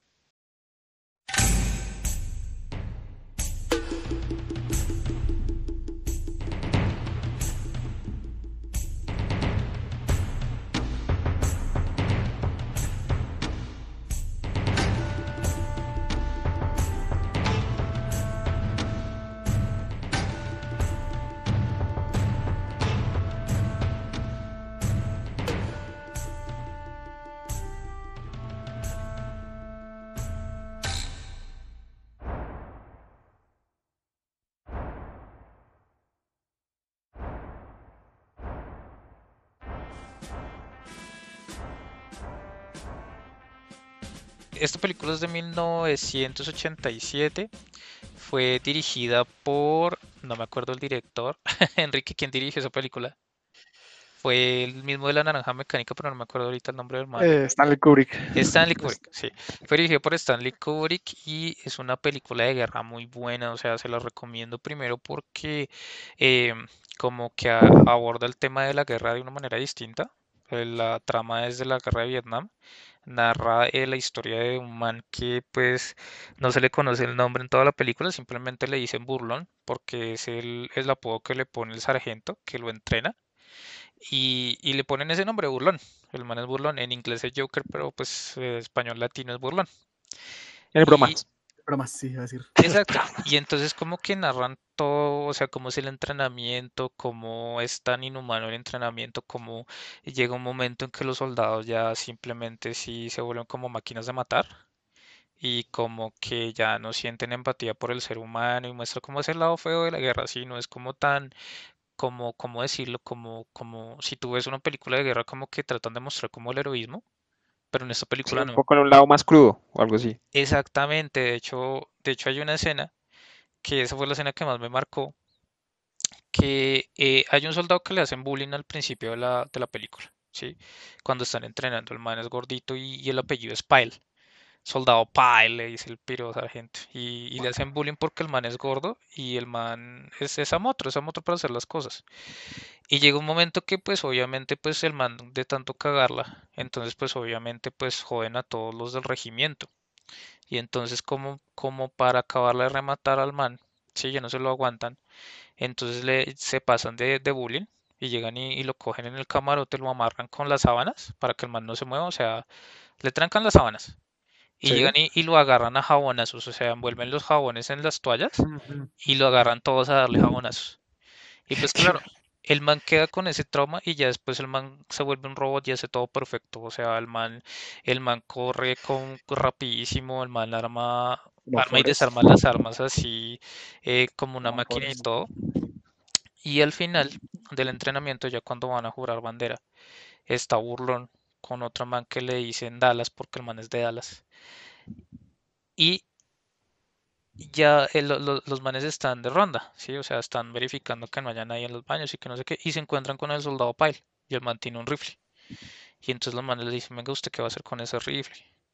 Y el man dice, no, estoy cansado de todo y voy a acabar con esto. Pero el man está ya trastornado, ¿sí? Y entonces el sargento se da cuenta y les dice, bueno, pedazos de mierda, ustedes que están haciendo acá, que, que, y usted soldado Pyle que, que, que, es retrasado, que, que, que ya que se levante, que eso no es hora de estar acá en el baño. Y el soldado Pyle llega y coge el rifle, le pega un tiro al sargento y se queda mirando a, a Burlón, así, pero, o sea, el man es muy buen actor, así re loco, se lo queda mirando, se pone el rifle en la boca y se vuela la cabeza. Sí, es, Full Metal Jacket es buena porque es cruda, son de esas, de esas películas crudas al estilo Kubrick. Eh, como cosa curiosa, Forrest toma muchas cosas, la etapa de Forrest Gump en el ejército toma muchas cosas de CNX, toma, toma como, hace como, como algunos, algunas recapitulaciones de Full Metal Jacket, pero pues en la versión Forrest. Exacto. Eh, eh, y pues básicamente por eso es que Forrest también es así, porque lo vuelven como una máquina. Tin, tin, tin, el man solo entiende órdenes. Y eso es lo que plantea Full Metal, que es una realidad. La verdad, a veces el, el individuo como, como militante se vuelve una máquina de, de, hacer caso. Y sí, y ahí dicen en la misma película ese lema, ese lema el man se lo pone en el casco. Curlón se lo pone, Born to Kill, nacido para matar porque eso es lo que le dicen a ellos. Ustedes son, ustedes nacieron para matar, ustedes tienen que matar, entre más maten son mejores. Y, sí, o sea, se lo recomiendo bastante, muchachos. Eh, eh, eh, ah, pues que Stanley Kubrick tiene esa vaina. O sea, digamos, en el resplandor creo que también es la misma vaina. O sea, el man, el man tiene una visión un poco torcida. O sea, sus a, a los que coge como protagonistas, el man como que intenta. Uno se conecta mucho con ellos, y uno como o siente pesar o siente como que realmente esa conexión de el espectador con el protagonista es bastante cruda y bastante densa. Ahorita estaba viendo y, y, traducía es la chaqueta, me, la chaqueta metálica en España. Nació para matar, para matar en América del Sur y la cara de guerra en América Central y México. Me encanta, me encanta esto cuando hay diferentes traducciones para una película, eso es una maravilla, eso es una ah, delicia. y, como, y como dato curioso, hay una escena que les tocó borrar, porque pues como dicen ustedes, Stanley Kubrick es Stanley Kubrick, eh, les tocó borrar una escena que era una escena de soldados jugando con fútbol con una cabeza humana. Uh. es que eso, eso pasa, eso, es que eso son cosas más densas. De cabecita lo hubieran hecho y un cabezazo. Ay, de cabecita. no, pero eso pasa. Para, para tú tener la frialdad de poder hacer esas cosas en el, como militante, algo tienes que deshumanizar al enemigo para que no te duela. Eso pasaba mucho en las guerras mundiales. Como que tu enemigo te lo plantean como que no es. No es sí, no es humano. Tengo, tengo una pregunta, tengo una pregunta. Eh, eh, ¿Está basada en algo real o no? ¿O no? No, no, no, es una película antiguerra, básicamente. Ok. O sea, una película de guerra antiguerra. Sí. muy, muy cruda, muy cruda, mostrando la, como la vaina como es. Pues bueno, muchachos, ahora ¿quién sigue? ¿Quién quiere mandarse al ruedo? Mándate ahí, mándate. Destápate. Bueno, voy yo. Listo, voy yo. Em, yo voy a hablar. Eh, que conste que Kike haya dicho que esto es. Em, o sea, que esto no no tiene que, nosotros no estamos haciendo reseña ni estamos, ni estamos recomendando las mejores películas habidas y por haber, ¿no? Hay que tenerlo muy en cuenta porque, porque si no después nos van a dar en la mula, ¿ustedes en serio les gusta esa vaina? O sea, ah, esa saga es muy buena. La saga, la saga. Spoiler, spoiler. spoiler a mi quinta película. Bueno, bueno. Eh, voy, a, voy a hablar de una de, de mis favoritas que la, conocí, la, la, la vi fue gracias al videojuego, que es Mortal Kombat.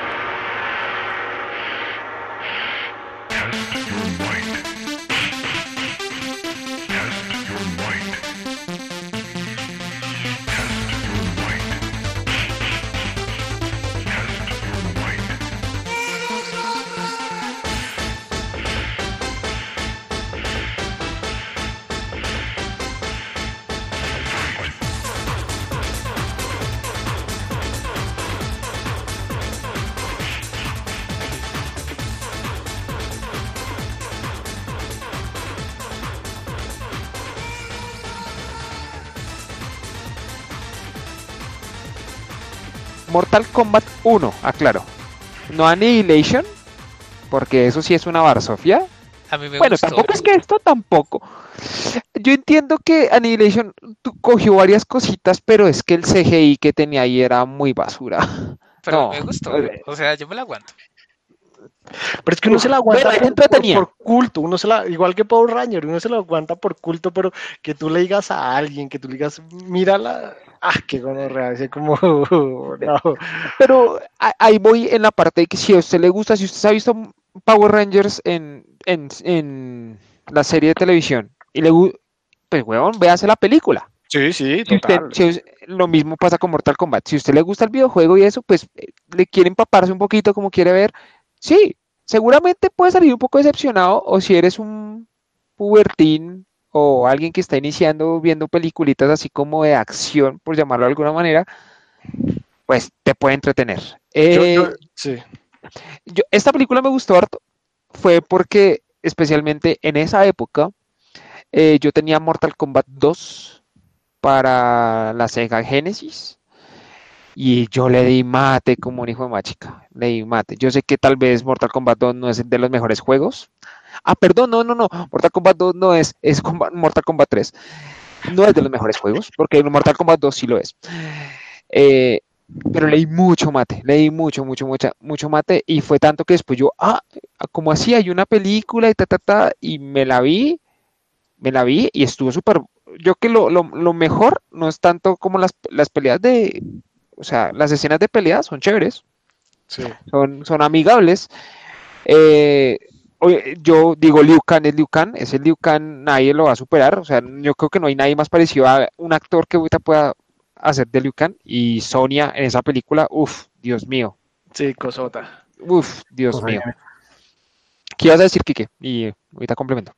No, no, no, que yo, yo te tenía la analogía de, del que le guste Mortal Kombat la película y le guste Power Ranger y es, son de mis analogías y es el que le, esas dos películas es como el chontaduro y la changua. El que creció comiendo chontaduro le gusta el chontauro hoy en día. El que le gusta la changua, creció comiendo changua, le gusta la changua ahorita, pero alguien nuevo que vaya a liga, coma changua va a decir qué porquería, o coma chontauro va a decir qué porquería si no creció con eso. Esa era como mi analogía de, de, de, Power la, la, razón. sí, porque yo no voy a recomendar Mortal Kombat como una película buena de, de acción. Realmente esto no, Esto no es para sinófilos, eso no es para sinófilos. Esto... No, eso no tiene. Esto, es una payasada. De una vez se les dice. Venga, sí. sí. que no quiere hacer nada. Si acá quieren, están buscando, eh, eh, no sé, un top en Rotten Tomatoes para que, que nosotros vamos a hacer una, una, buena reseña, están pero muy en la B. De pronto en el futuro creo que no. haremos reseñas, muchachos, pero no así tan profesionales.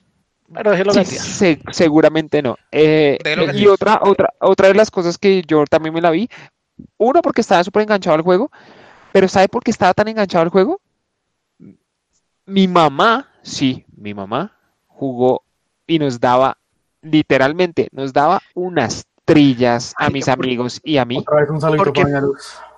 Un saludito para Luz. Y yo no sé por qué pasa eso. A las mujeres les gusta Mortal Kombat. se, les da bien el Mortal Kombat. De, de, pelea en general. Sí. Exacto. Oprimen botones y nos destruyen. A mí, mi mamá nos daba mate, ya cogía o a Sub-Zero o a Sonia y nos daba por las nalgas.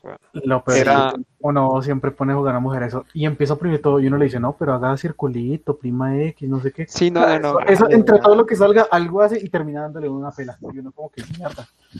¿Cómo es eso? literalmente haces el ridículo. Literalmente fue así, fue una vez que yo me acuerdo que yo estaba, estábamos llegando al colegio y llegué con unos amigos, no eran ustedes muchachos, eran otros, lo siento, eran otros amigos del colegio. Los verdaderos David siempre ha sido una zorra. una ramera, sí.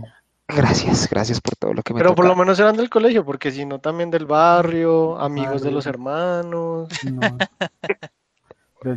siento, siento celos ahí, estoy sintiendo un poco de celos en el ambiente. Y entonces llegué, eh, estamos jugando y mi mamá, yo fui a la cocina, le dije, mami, no, estamos jugando acá Mortal Kombat. Ah, es que yo quiero jugar. Mi mamá estaba cocinando. Imagínense en la cena, mi mamá estaba cocinando. Yo volví, mi mamá, ya ahorita voy y juego dos peleitas. Entonces yo le dije a mis amigos, yo les dije, no, mi mamá ahorita viene a jugar con nosotros. Déjeme pitando los frijoles y los atiendo. No, los dejó, fue, más o menos fue así, pero con papas, como voy a dejar estas papas que se ablanden y, y voy a ir juego. Mi mamá, yo les dije a mis amigos antes de que llegara, como, mi mamá va a jugar con nosotros, weón. Yo sé, yo ya la había visto jugar y me daba risa, era porque ellos estaban riendo de que, ah, pero pues su mamá, ¿en serio? ¿Juega esto? Que no sé qué. Yo, sí, no, ella no es tan buena, pero pues tan. Entonces yo les dejé el control, llegó mi mamá, yo, jueguen, y no, pero es que no, yo, jueguen contra ella. Les metí una trilla. Ay, no, es que va, es que se está, se está quemando las papas, ya vengo. Fue, nos metió tres trillas, nos dio, nos dio una rondita, se fue y siguió preparando lo que estaba haciendo. Mi mamá desde ese momento es una anécdota para mí monstruosa porque en ese momento yo que soy bastante aficionado a los videojuegos precisamente por eso y lo que dicen es cierto creo que las mujeres en Mortal Kombat o juegos de pelea en general son, no sé cómo hacen, pero son unas pesas. Sí, antes de que nos acusen de sexistas, pero pasa, güey, o sea, no sé por qué yo... Y el power, papi. Sí, eh, eh, tienen, tienen feeling para sus jueguitos de pelea. Eh, y bueno, para rondearlo la película, pues los personajes me gusta porque, bueno, Goro se ve un poco raro, pero, pero en general, al final, obviamente al final la pelea de Liu Kang contra Tsung, la, la pelea, la, o sea, es que la música mítica de Mortal Kombat es fundamental, es realmente, ¿cómo fue que habíamos dicho la vez pasada? Que era una, la, la canción era qué? ¿Cómo era? Ah, sí, que Mortal Kombat tiene la mejor canción electrónica de todo el hijo de puta mundo y el que no piense así, que se pare conmigo y se dé atraques. Ya mismo. En serio, a Fatalities, coño. Fatalities. Uy, sí, eh, la película realmente, realmente la película es entretenida. Obviamente, pues está hecho por, por W.S. Anderson, que es, hablando de Mila Jovovich, es el, es el esposo, es el creador de la saga Resident Evil, que después también, ahí remontamos también el capítulo anterior. De Mila eh, Djokovic. Djokovic. Djokovic. Djokovic. Djokovic, de Mila Djokovic. Tiene mucho huevo. a lo bien Romero Simpson, en serio, o sea, fue muy Homero. Las Popovich. Y, y, ya, en general me pareció una película entretenida, me gustó pues por el concepto, por la música que la seguían teniendo como la música original de los videojuegos y eso, y, ya. y pues bueno, entonces, y prosigamos, ¿no? Sí, ya habló David, vamos cada uno ya ah, no, falta, falta, Sergio y falta Enrique para completar las tres películas. Entonces. que ya, ¿no? que dio la tercera, ¿no? Ah, sí, ya, ya, ya. Entonces, Sergio. Bueno, voy a colocar una acá, la más nueva, la más novedosa, la más actual.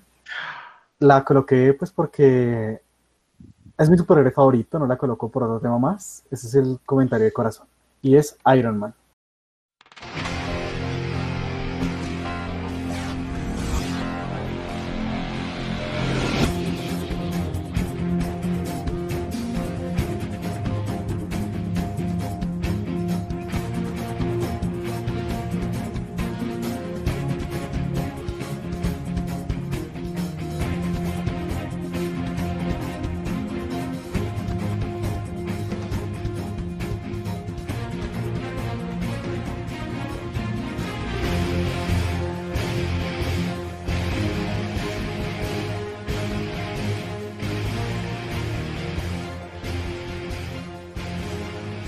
¿Qué decir de Iron Man? Eh, la dejo, pues sí, como dije anteriormente, mi superhéroe favorito, total, total.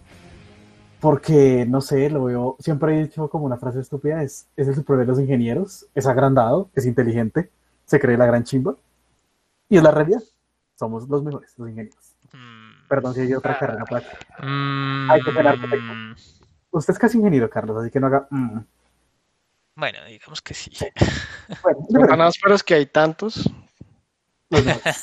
Los mejores. Los mejores. No, bueno, entonces el man me parece una película muy chimba porque pues demuestra como la parte de lo que era Tony Stark.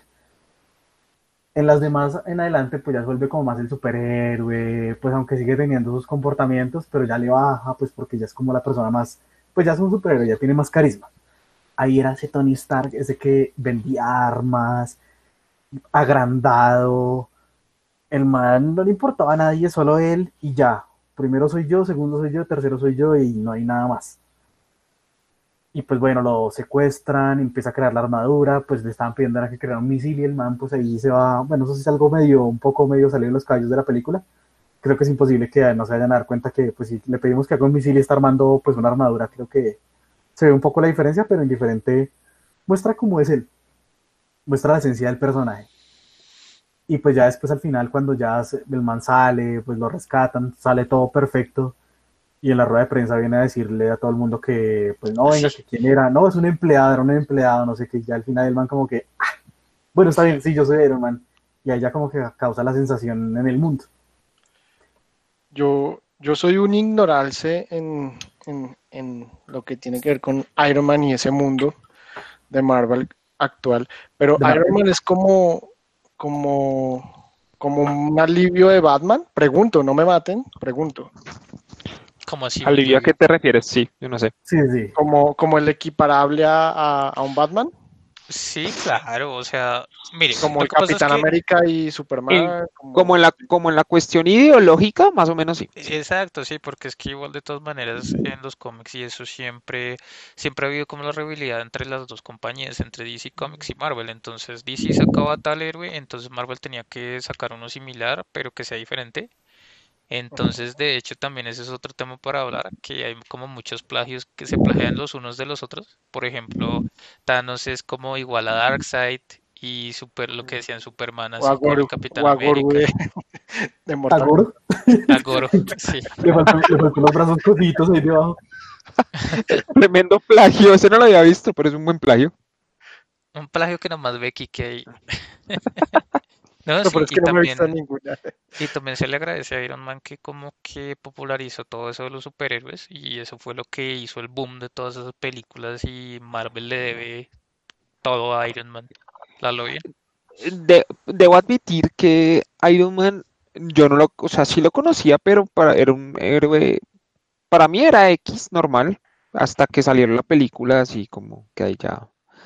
Y, y, la, y obviamente lo que dice Carlos, creo que gracias, y no es porque haya salido primera, sino simplemente yo creo que no hubieran, no hubieran sacado un universo cinematográfico Marvel si no fuera porque el auge y porque es que Tony Stark es Roy Downey Jr., ¿no? O sea, el man realmente nació para ese maldito, para ese maldito papel.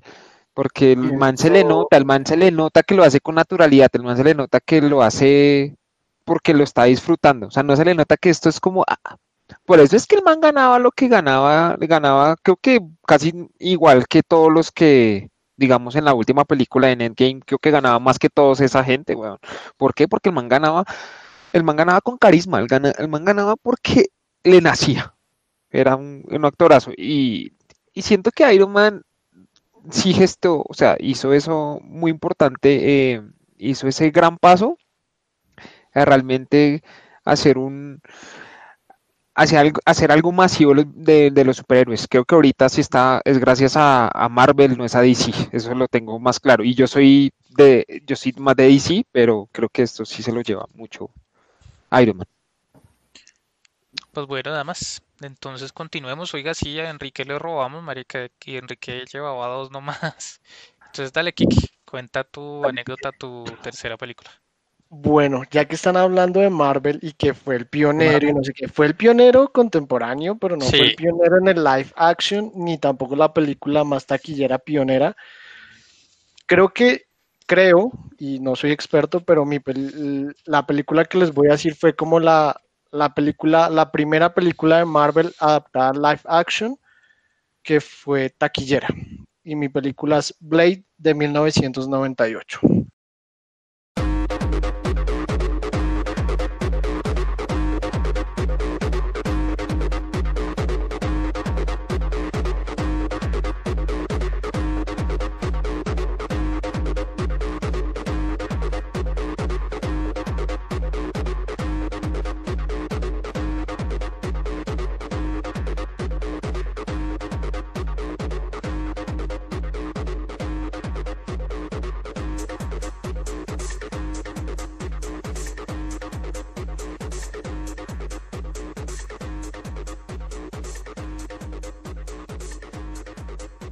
Eh, es Blade, Cazador de Vampiros. Eh, la protagonizó Wesley Snipes.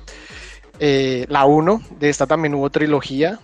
Esta fue la primera película exitosa que fue así adaptada de un superhéroe random, porque pues Blade era como un personaje secundario de un cómic. Y también fue algo que es como el primer, también lo mismo pasa con con Pantera Negra, que dicen como el primer superhéroe negro, pero este fue como el primer anti-superhéroe negro en live action que fue popular y comercialmente aceptado. Y nada, pues la película me gustó mucho porque yo me acuerdo que fue como la primera película gore, entre, entre comillas gore, porque sé que hay más, no entra en el género gore, pero para mí a esa edad, a los cinco añitos más o menos, fue la primera que, vi y, y sí es pesada, es pesada en cuanto a sangre, en cuanto a explícito, la trama, como lo, la generan también es, es, o sea, como la desarrollan también es, es muy buena, es muy buena esa película. Eh, no sé si ustedes la vieron. Sí, claro, es una película. Me hubiera encantado, me hubiera encantado que se viera así al final de Crepúsculo. Sí. Exacto. Era, la época en que los vampiros eran respetados. Y Exactamente. Y, que no tenían historia de amor. Y lo chévere, y lo chévere de la película, lo chévere es que, es que mostraba que Blade era un vampiro invertido. O sea, al decían el diurno. O sea, un vampiro que caminaba en el día y el man era lo max, lo máximo, porque, el man. Porque era negro. Porque Sí. Por eso no se quemaba. El man, el man a la mamá la mordió un vampiro. Es que los vampiros en esa película son como caletos, como una asociación oculta. Sí, que, está detrás de, de la sí, de cosas poder, no sé qué, y se mimetizan con los humanos y a la mamá la mordió un vampiro y la mamá estaba embarazada de él y el man alcanzó como a, a, transmutar en vampiro, pero entonces como el man nació ya siendo, el man tenía como los poderes de vampiro, que eran los reflejos, la fuerza, eh, todo, esa, todo eso como la necesidad de sangre, pero también tenía las cosas de humano que podía salir en el día, no le hacía daño eh, comer con ajos, bah, no mentiras.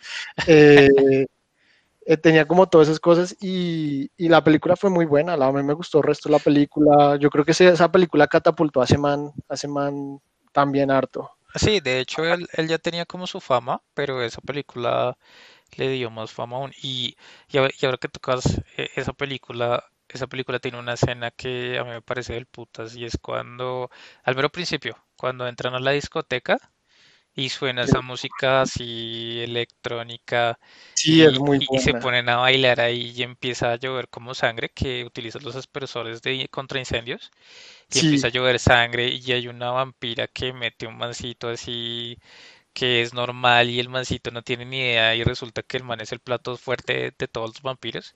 Y ahí es cuando entra Lady empieza a repartir sable y, es muy buena. O sea, esa película es muy buena. Me parece que es muy menospreciada. Merecía más fama y merece más sí, lo que pasa es que la saga la arruinaron un poquito, pero esa escena que tú dices, eso era, eso era Blade, era como muy pasional, gore de alguna forma, porque era como la fiesta y los aspersores contra incendios lo que votaban era sangre. Era, sangre, porque era una fiesta de vampiros y pues obviamente les gustaba, era re clandestina. Hay otra escena muy buena, también así toda como pasional, casi rayando en, en los softcore, de, lo pasional y es cuando a lo último al man, el man lo, bueno, después de que pasa todo, el man está muy débil, no sé qué, lo tienen ahí como retenido y la vieja, la, la gente romántica o el factor romántico de la película, la vieja llega y para recuperar al man le dice como que le chupe la sangre y el man se la queda así en el cuello, re ah, se la, se la domina, la coge mordisco en el cuello, pero se ve así re, re como te voy a comer. Sí, la vieja, y la vieja gime y todo, maricas. Sí, la vieja gime, la vieja gime, y la vieja es chusca, la vieja es una, una morenita chusca muy linda, y nada, pues esa película, esa película fue muy buena porque, pues, pues lo que les digo, fue como la primera película que uno hice sangre, muerte explícita. Y de ahí se desprendieron como una trilogía con, como canónica, entre comillas, pero ya, ya, ya tuvo su reto, que si ya no fue lo mismo y luego sacaron otra más contemporánea. No sé si no, ya, ni siquiera, ya ni siquiera era con el con eh, Wesley Snipes y, y, hubo un juego, un videojuego también, también hubo un videojuego, pero pues nada, no, hay mucho. Ese Garzón lo jugó, ¿no? Sí, el de PlayStation. ¿Cierto? Pero ese sí era pues normal, Blade, sí que ese era más o menos el juego, era chévere. Entonces tocaba oler espadita en forma que, esos, esos, esos creo que son canónicos, los dos videojuegos son canónicos, pero no, pues no, no, no, no, no, nunca los jugué más allá de, eso, pero la película muy buena, recomendada también. Pues bueno muchachos, entonces ya nos quedan los últimos dos puestos, que igualmente pues esto ya tocó partirlo en dos, pero pues bueno, entonces muchachos, eh, en esta ronda que, David. Bueno, Em, tengo otra, una, una, de las películas, no es tanto de mi infancia, sino es por lo que me marcó a que ahorita habló Sergio de su superhéroe favorito, ahorita voy a hablar del mío, que voy a hablar de Batman Inicia.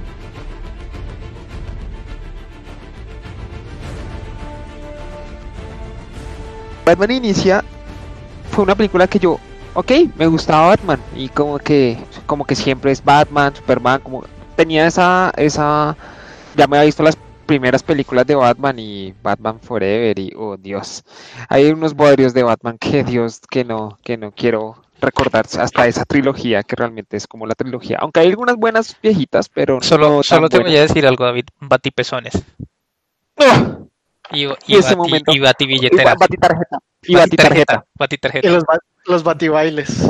No, y cuando enfocaban, cuando enfocaban los traseros de, el de culo, Robin. El culo de George Clooney, güey. ¡Ah, Dios! Dios mío santo. Por eso es que digo, en ese momento no se estaban tomando las películas de superhéroes tan en serio, era muy guiado a niños. O sea, como que, ah, disfruten, estos son, estos son los buenos, estos son los malos y ya. Punto. Por eso me gustó Batman Inicia. Batman Inicia realmente, yo hasta ese momento no tenía ni idea, era porque la fobia de Batman. O sea, ¿por qué escogió un murciélago como, como su como su icono representativo. Y fue por el mismo miedo que Bruce Wayne le tenía a los murciélagos. Y eso me pareció el carajo que el mismo concepto de que lo que, la típica frase, lo que no te mata te hace más fuerte, eh, realmente Batman lo, lo toma muy en serio. Realmente Bruce Wayne cuando tuvo eso, tuvo esa psicosis con los murciélagos, tenía esa represión que lo, que lo cogió eh, Razal Ghul y lo entrenó y todo esto con la Liga de las Sombras y llegó hasta un punto de que superó su miedo y cogió ese miedo para inculcarle de cierta manera miedo a los, a, a los delincuentes, que eso me pareció del carajo el simbolismo del murciélago de Batman. Que eso creo que ahí yo me di cuenta, yo, esta película es totalmente diferente a las batinalgas que había visto antes. Entonces, y, es que los enfocaban y les hacían hasta la formita, ¿no? En el, no, es que tienen mucha hambre, a lo bien. las películas sí tenían mucha hambre. Y, y eso es lo que me gustó, me gustó era el concepto que realmente era una película de superhéroes ya un poco madura, de que era un, o sea, que era el inicio de, o sea, nunca mostraban el origen de, los, de, los, de los superhéroes y el inicio literal de cómo se formó Batman, de cómo le tocó después enfrentar a su maestro, a Ra's al Ghul, eh, cómo igual él siempre tuvo la convicción de salvar Gotham a pesar de todo lo que pasara, me pareció del carajo. La película me encantó me encantó. No, aparte de que, de que digamos, eh, como tú dices, ya es un enfoque más serio a los superhéroes. Yo no entiendo por qué Warner no sigue haciendo lo mismo. O sea, si los manes lo rompían con eso, ya después las otras películas que sacaron intentaron como copiarle el estilo a Marvel y es que no, no sea, no les pega a Maric. Es que pienso yo, no sé, pues ese sería un tema de otro podcast, Marvel versus DC las películas, pero, porque si pero digamos, en la B. Sí, en los superhéroes, digamos. No, en películas igual, chao. Muchas veces. Lo que pasa es que ya hay muchos Batman, igual que Superman. Había una generación completa de un man tras otro, más tras otro, que han sido, pues, la cara. Mientras se nota que Marvel hasta ahorita sacó su primera generación de superhéroes. Y digamos, tipo, el que hablamos ahorita, Tony Stark, Iron Man, ese man, ya Robert Downey Jr. se murió con el personaje yo creo que no voy a ver otro Iron Man. Bueno, es lo que creemos. Es lo que creemos, es lo que creemos. pero es muy difícil que lo vuelvan a hacer porque el man ya quedó muy estandarizado. Mientras Batman uno espera que cada año cambien, pues bueno, pues digamos cada año es un decir, ¿no? Es que igual lo que pasa es que eso siempre lo han dicho, ¿no? Que Batman es como un emblema más, no una persona. Exacto. Y el man, y el man siempre va a dicho eso. O sea, el man dice, si yo me muero, me va a encontrar otro man que siga lo mismo. Por eso es que el man tiene su Robin ahí. Robin en algún, va a haber algún momento, no, sé. Exacto. Y se vuelva Batman. No sé, mm, es un decir. No me vayan a colgar. Los que están escuchando esto y son fan de los cómics, por favor. Uy, sí, no nos vayan a colgar que nosotros somos ignorantes en esa maricada. Sí. y dije maricada, nos van a colgar. Pero antes dejen su like. Pero, pero o sea, lo que, lo que digamos es eso, que el man dice, no, yo soy un símbolo y, así como símbolo, pues hay alguien que tiene que seguir ahí vigilando a Ciudad Gótica o a Gotham. Sí, sí, yo, yo asocio mucho esa saga de Batman con, en lo, esto, esto va a ser agresivo también, no me vayan a colgar. Si algo fue David el que lo dijo. eh, eh, Batman, esa como esa filosofía de ese Batman de esa generación con Before Vendetta, como, como la psicología que hay detrás de y la reflexión que hay detrás del mismo personaje. es, algo un poquito más de, de, abrir y, si algún productor quisiera, lo puede escabullir, mucho más así como hizo este man con, con Joker, pero bueno, eso es otra cosa, pero con Batman podrían escabullir mucho más en ese, en ese, en cómo profundizar en esos, en esas psicologías y en esos análisis. Pues bueno, muchachos, entonces, eh, para proseguir con esto, entonces, que vaya Kikín. Eh, listo. El mío es Leo, The Professional.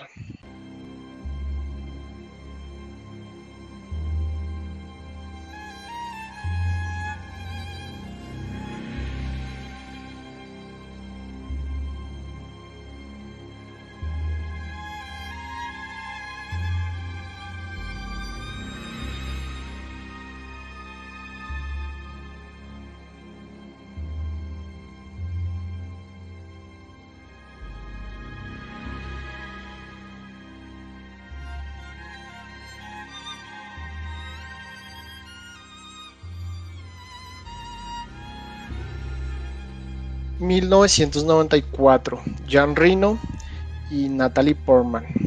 Esa película hablando como de cosas con trasfondo, más allá de la historia, esa película me gusta mucho porque tiene como una un video, es un video denso, denso como psicológico de los dos personajes que lo pueden interpretar de muchas formas lo interpretan desde pedofilia, desde video perver, desde el apego, desde iniciar una nueva vida. Es, una película muy chévere, es, también es fácil de digerir, digamos que pues, también la idea de este podcast es películas fáciles de elegir y como cosa curiosa también es el mismo, el mismo director del, quinto elemento, eh, Luc Besson, o no sé cómo se pronuncia, es francés. Pero Luc Besson. Besson. Besun, Besun, Besun. Atención a ese francés, ¿no? Atención. No, en este momento nos están cerrando el podcast en este momento. Ese es Perfil Djokovic. es Popovich. Es Popovich, Popovich. Miras Popovich. Miras Popovich. Nunca, no voy a, no lo voy a superar. Sí, no, pero era tampoco Dragon Ball cuando era Sí, sí, sí. Arriba el patriarcado, ¿no? Esa tunda que le había. Bueno, continuemos. Eh, no sé a qué viene. No, no dejes colgado el comentario. ¿A qué viene el patriarcado? No, es que ustedes no se acuerdan de Dragon Ball que, que es Popovich, el man ese todo grandote, le pega una zunda a Videl. Ah, Y hay un tipo, hay un tipo que... Sería un atentado completo. Sí, claro, y hay un tipo que sacó un video que el man sale, sale Popovich dándole a Videl y, y empieza a decir patriarcado patriarcado, dame una P, dame una Y, pues en ese loop del muñeco y pegándole en la cara a Videl, entonces por eso es que dije que arriba el patriarcado. Pero bueno, obviamente pues es una sátira. Para, para, para compensar empecemos a hablar inclusivo, entonces... Sí, claro, sátira. Sí, sí. Oh. Mm, lo que, lo que me gusta de esta película es que aborda como lo controversial, porque es que hay muchos temas, no solo quedarnos como en el video que hay entre los dos, lo aborda muy natural, o sea, sin tanto tapujo, pero natural, tampoco satanizándolo, tampoco resaltándolo, sino muy natural como a veces nos ocurre en la vida normal, como las cosas controversiales suelen pasar y ya, entonces, pues esta película muy buena y las actuaciones, pues Jean Reno es súper bueno, Scarlett, pues de las primeras peliculitas de la primera, si no, Natalie. Eh, eh, Natalie, perdón, perdón, perdón, perdón, perdón, Natalie Portman de las primeras de... No, pero, pero como, como dato curioso, eh, Liv Tyler iba, iba audicionó para esta película, pero le ganó Natalie, le ganó Natalie, pero hubiese sido también interesante ese video. No, igual, Igual, es que, es que la vaina es que con Natalie, igual eh, Natalie es una mujer muy bella, sí, y en esa época también, o sea, yo estoy seguro que cuántos pedófilos no se alborotaron mirándola. Tenía 11 años, tenía 11 años reales. Eso, y, y, y si no estoy mal, a, esa película le eliminaron una escena que, que es en donde, en donde Natalie creo que le pide un beso. Dice, oye, me das un beso y el man queda como todo timbrado, pero como que queda como dudando. Como que, quiero, pero no puedo. Sí, porque es que el video es que el man siempre ha sido muy solitario y nunca ha tenido nadie cercano, entonces esa primera imagen de una mujer de amor es de una niña. Y la vieja nunca, o sea, Natalie o la, la, niña de la película nunca tuvo alguien que la protegiera o que le diera como ese cariño de familia y el man pues sí la protege, era como, como ese, entonces es ese video como de, confundir amores, es, bastante profunda, por eso también ponen a la mata, esa plantica, ¿se acuerdan que la cuida? Es como el video de de cuidar algo, entonces por eso el man es un poco controversial, por eso mismo, porque porque confunde mucho, o sea, confunde mucho el, instinto de la película y pues eh, cada quien como que lo puede tomar, pues como la analice. A su libre interpretación. Exacto, entonces puede ser algo muy, muy amoroso, puede ser algo muy pervero, puede ser algo más allá de la historia principal que pues es así eh, de, de, un asesino y esas cosas. Pero es una película también recomendada, es fácil de digerir. No, y aparte que eh, es una película que es me, hago entender, sí, es fácil de digerir, es, es, un punto que yo iba a tocar, es fácil de digerir y no es, es un poco controversial y eso tiene por eso el cierto morbo de verla. como que tiene como de eso, como de, ah, eh, y, esta niña y este man y ta, ta, ta, pero es una película muy buena. Yo también, eh, yo que de, las que hemos, es de las más recomendadas, me gusta harto también. Bueno, eso que no íbamos a recomendar nada, pero bueno, ya estamos recomendando, pero sí, es igual, igual, si no les gustó, nosotros dijimos, es un bodrio, pero con crítica. Nosotros estamos intentando hacer una reseña como se nos sale de las pelotas. Entonces, acá libreto nunca había. No, o sea, eso y ni, ni, ni, lo habrá, ni lo habrá. seguramente nunca lo va a ver, sí. Estamos preparando un especial de terror, vamos a ver cuántos va a Sí, yo, yo cambié la película lo último. Esperemos que no llegue para Navidad. ¿Qué más libreto que eso? Que cambie Space Jam. de terror en Navidad, próximamente cambió Space Jam y la difamó en el mismo momento que estaba hablando de la otra. o sea, me marcó, pero no la recomiendo. Eso es ser muy caer muy por muy, muy por debajo a lo bien. me marcó una mierda. Pues bueno, muchachos. Ah, entonces, falta mi, sí, prosiguiendo, falta, falta, su merced. Prosiga. Bueno, voy a colocar, voy a colocarlo como un clásico, aunque no es un clásico. De 2001, llamada American Pie 2.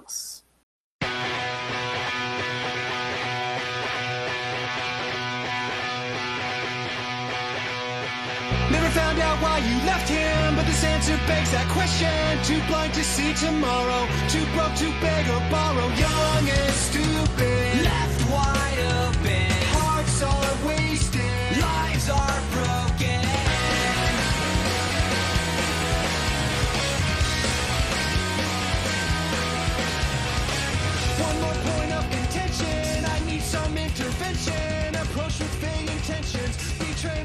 ¿Quién no recuerda American Pie? Sus bellas historias. Tal vez, no sé, pienso no, por bellísimas, Estamos hablando de 2001, yo tenía 10 años. No, obra de arte esa mierda, güey. Uno, uno, pensaba tal vez en que, oiga, ¿será que la vida sí será de universitario? Pues obviamente acá en Colombia no, acá no tenemos fraternidades, acá no ah, tenemos nada. A su forma de ser, pues sí hay cosas, pero en el fondo, pues obviamente eso es más tipo americano, al fin de cuentas. Y mira que yo creo que, que, lo de las universidades allá en Estados Unidos no deben ni ser tan así, pero bueno, prosigue. No, pues debe tener cosas, pero tampoco tanto, ya obviamente era un tema de control, es... imposible, eso no se vuelve un chochal completo ya en dos segundos. Eh, pero bueno, ¿qué decir de esa película? Pues creo que de casi todas las generaciones que es más raro escuchar el que no la haya visto. Creo que no he visto la primera persona que diga, no, yo no he visto ninguna de American Pie. Eh, es una película, pues, con una trama, un libreto no muy fuerte más bien, pero sí con anécdotas muy interesantes. Creo muy profundo. sí, muy profundo.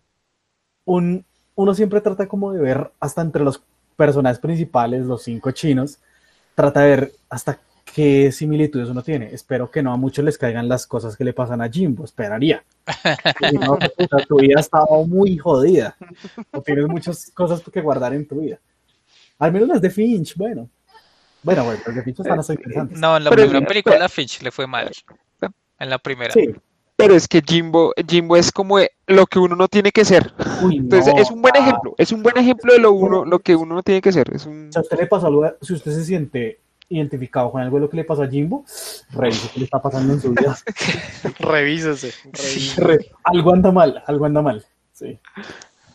Revísese o cambie de religión porque también lo está yendo bien. También necesita destructivo para sus huevas, de puta. Y no vaya, y no, y no le vaya a decir a su mamá que haga un pay, porque si no, baila. además, además que digamos ya, ya, viéndolo desde un punto de vista como, como, no sé, como diferentes que, o sea, digamos, esa, esa película marcó una generación. O sea, marcó a nosotros nuestra generación, que si nos duele admitirlo, alcanzamos a ser millennials. Y, y también, o sea, digamos, tenía como eso, sí, como que igual, como que e, en esa época como que nosotros estábamos como queriendo explorar esas cosas y como que ya nosotros cuántos años teníamos cuando cuando llegó acá, claro está, que tendríamos unos 13, 11, 12. 11, 12, máximo, sí. Y, y, pues igual, claro, pues uno es un mar de hormonas, marica, y pues obviamente pues esa vaina lo hizo que uno como ponerse a preguntarse todo ese tipo de cosas, ¿sí? O sea, cómo son eh, las, chicas en realidad, y yo creo que a las chicas también les habrá pasado lo mismo, mal que bien también hay, hay nenas que, y, y mujeres que la habrán visto, y habrán pensado lo mismo y habrán dicho, no, venga, ¿será que los chinos sí son así de, cochinos o, o cómo se sentirá tal vaina, ¿sí me entiende? O sea... Eh, eso fue como, eso un, como un rompeaguas. Eso es algo muy clave, eso sería muy bueno. Yo nunca le preguntaba a ninguna compañera, amiga, qué piensa de American Pie. O sea, ¿será que lo ve como tan estúpida? Pero no sé. está bien, Uno es feliz como recordando esas estupideces, Sí, no, y es bobo y tiene chistes bobos, pero uno la ve y se ríe. O sea, a mí también me pasa eso. Yo la veo y, me río. y... Insisto en la parte, pues sí creo que el libreto no es tampoco el más amplio de la historia. No, no, no. Creo que eso no, el libreto no fue muy difícil hacerlo. Pero pues es una película que uno se ríe. Es un buen momento para uno reírse un rato, joder la vida. Sí, la típica película que uno ve ahí, ah, con, dejémosla. Hasta una, una película es que uno, oigan, no tengo de verdad de hacer nada y la pone y no, bueno, dejémosla. Exactamente. Ah.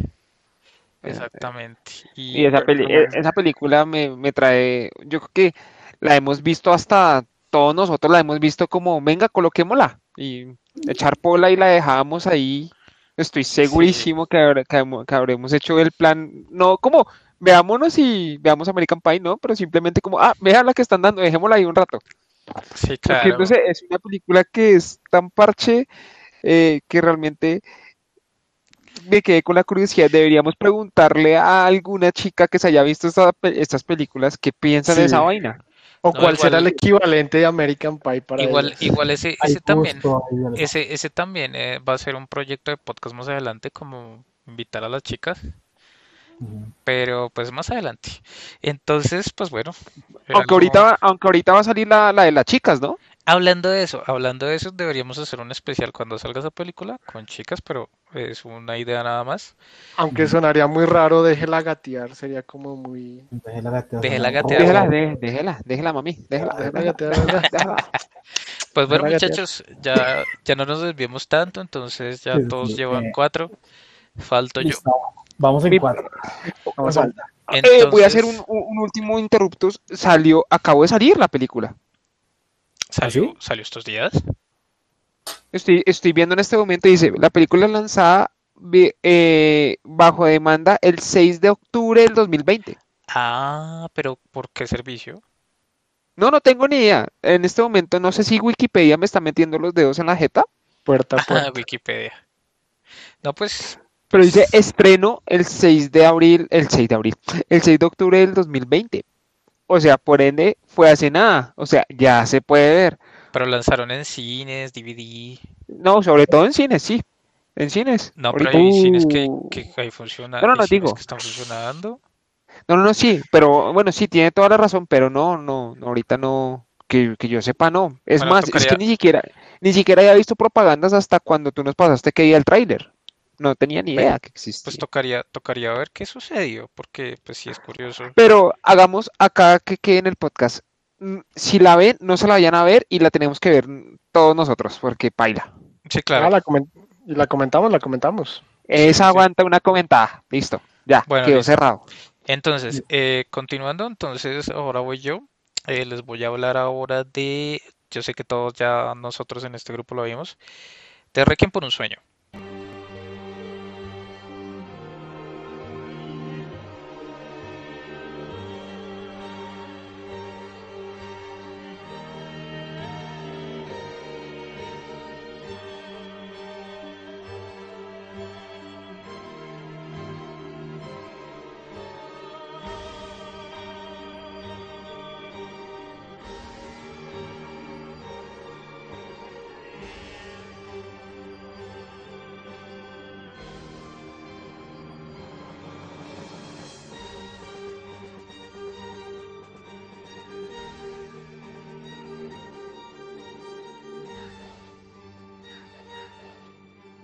Requiem por un sueño se estrenó en el año 2000 y pues bueno, este, pues obviamente como, como dije, todos nosotros la vimos porque nos la hicieron ver en el colegio, creo que en el grado octavo.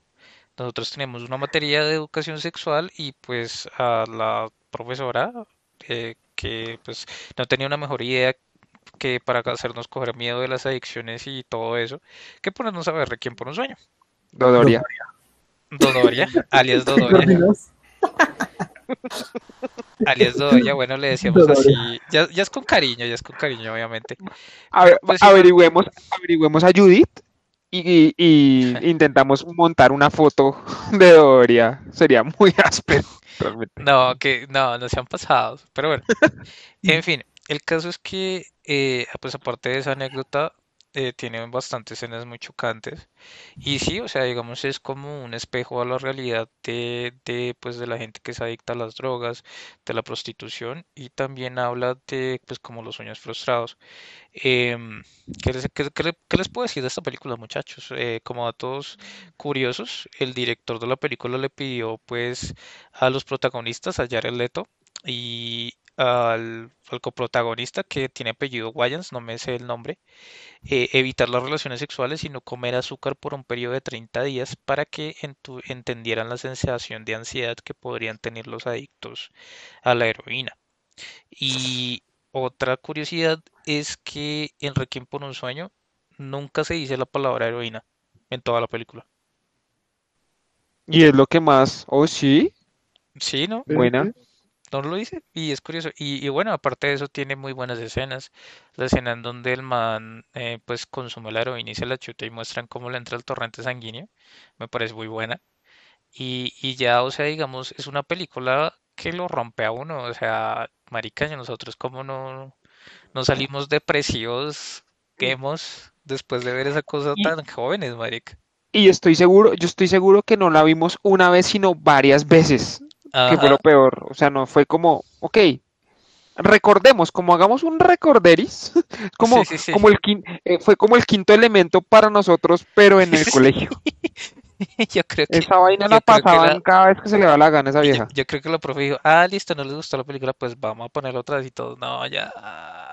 Uy, sí. Pero, pero o sea, digamos, sí, es una película que me parece muy, muy buena porque pues relata las adicciones de una manera bastante cruda. De hecho, eso pasaba, de eso pasaba, a veces, a, veces no se acababa la película y era como, eh, ya vimos la película y entonces no, y uno obviamente decía que no para que la volvieran a colocar y perder clases. Sí, sí, sí, realmente sí. Sí, sí, sí, es bastante, es bastante buena, esa sí la recomiendo. Eh, pero pues si son personas que se deprimen fácilmente, no la vean. O que si tienen, o sí, sí, porque realmente es súper chocante. Y tiene escenas muy chocantes. Hay una escena en donde le cortan el brazo a Jared Leto, esa escena es heavy. Y la escena que más me, me ¿Se lo cortan o él, se lo corta? No, se lo cortan. El man todo llevado el brazo todo, cuando, cuando lo, cuando lo cogen en la, cuando lo cogen en la, ah, cuando los cogen y los llevan a la cárcel, el, al man le ven el brazo así, el man ya lo tiene engangrenado y llegan y lo cogen los doctores y se lo cortan. Ah, Obviamente lo muestran más chocante porque pues parece como si lo cogieran y lo cortaran así porque... y pero la escena más chocante que me parece es cuando a la mamá del, protagonista le empiezan a dar choques eléctricos en la cabeza y la chica queda en un manicomio. No, eso es de Transporting. Estás mezclando películas. Perdón, sí, sí, sí, sí. yo cuál es el bebé, yo cuál es esta? Sí, sí, sí, la, la mamá. Y ya que de la mamá. ¿En qué podcast vamos? No, Enrique eh, está mal, weón. Sí. ¿Cuántas polos van? difamó Space Jam, que todavía no lo alcanza mucho perro. La, la mamá me recuerda un poquito al, Joker cuando se obsesionaba con el, con la serie de televisión. Uy, sí. sí, sí, sí, sí, sí, Toda la no, que gana el premio. Sí. Eso y no, y obviamente también la escena de la, la novia de, de ah, Jared sí. ahí. Sí, que le toca prostituirse a la, a la, chica. Uy, sí, ese, ese, también es re fuerte. O sea, e, e, es una película que tiene unas escenas muy, muy concisas y muy directas al grano. Creo que no, sin anestesia literalmente. Es una película muy cruda. Sin nada. el, contexto es muy crudo y yo creo que para esa época obviamente tanto para nosotros, sino me refiero para el mundo en general, creo que igual era una película muy, muy dura. Siento que es, una película, es, una película, muy... Y recomendada también, realmente sí, también es muy buena. Y bueno muchachos, entonces para seguirlo gateando, entonces ¿quién quiere ahora? Él es el último, ya para irnos, ¿quién quiere hablar? Listo. El último polvo. ¿Quién, quién empieza? Ah, ya habló, le tocó. Bueno, ya habló usted, compadre. Bueno, echamos el último. Entonces me remito al año 1991 y una película muy chévere, se llama Terminator 2.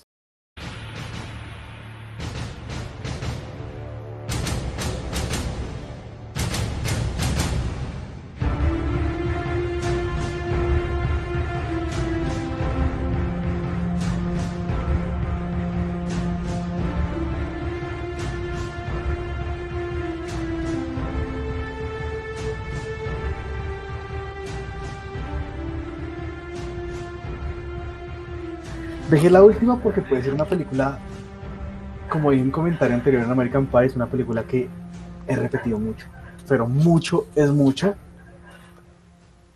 Me parece muy buena porque fue como, para mí es la mejor de toda la saga, bueno, de toda la serie, de todo lo que haya sucedido en todas las películas. Mejor que la primera, que la primera también es muy buena, pero esta película pues muestra como todo un contexto de esa época. Ver a John Connor joven, ese muchacho definitivamente rockero, ese, loco. Ese pues, muchacho. Ese muchacho que ya me siento así. Ya estamos viejos, compadre. Ese joven sin puber. Pues ver la máquina que pues el man es todo, pues al fin, Roddy, pues que lo tiene que ir a proteger, aguantárselo, pero a la vez hasta él, mismo aprendiendo de pues porque John Connor termina siendo pues como el más importante, porque se da cuenta que el man si quiere como la gente humana, que no, que no mate, que no haga esto, él le va diciendo pues porque el robot simplemente le dijeron usted tiene que cuidarlo y haga lo que tenga que hacer, pues él tiene que ir a matar y ya. Pero pues él le enseña como todas esas cosas, mm, pues ver a Sara también un poquito loca al inicio, después ya cuando pues le sale pues el primer Terminator pues que se pega el susto después de la primera película, no, este nos vino a pelar y pues no, y es hora de defendernos. Como medio loco el asunto, o sea, que salga el mismo que me estaba matando. Antes esa vieja no se rayó más. Eso es como un, concepto un poco extraño.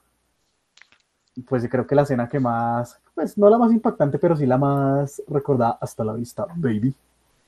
Después de que el chino le enseña. Creo que todo el mundo recuerda esa escena de esa película. Aparte, mí, la escena, de, Que, de que toma lo de los viajes en el tiempo también, ¿no? Exactamente. a mí la escena que más me, me, me, acuerda es la parte de, del negrito cuando están en la, en la, en la oficina, que lo que él mantiene como la bomba para destruir toda la oficina para evitar que desarrollen el chip y eso, pero que llega la policía y lo avalean y el man está como o sea, que el man está todo herido y está todo, sí, todo llevado, y, y, es como una, la actuación del man es como toda sobreactuada dentro de que sí está agonizando, y el man como... no, fuera, fuera que hiciera así, así como... Así es el hombre, y como que... También la como otra escena, pues al fin, la película fue montada así ya como también sobreactuada de que el tema, pues el man está que se muere, porque no le quitan esa vaina, alguien se le va por otra vez, ya le quitan eso y listo, no explota el edificio, sino simplemente todos los policías se quedan mirándolo como, oh, tiene el detonador en la mano y hasta que se muere. Hay que correr. Siempre hay que correr. Nunca, hay, nada que hacer sino solo correr, sabiendo que un man que ya se va a morir en menos de 10 segundos tiene un detonador.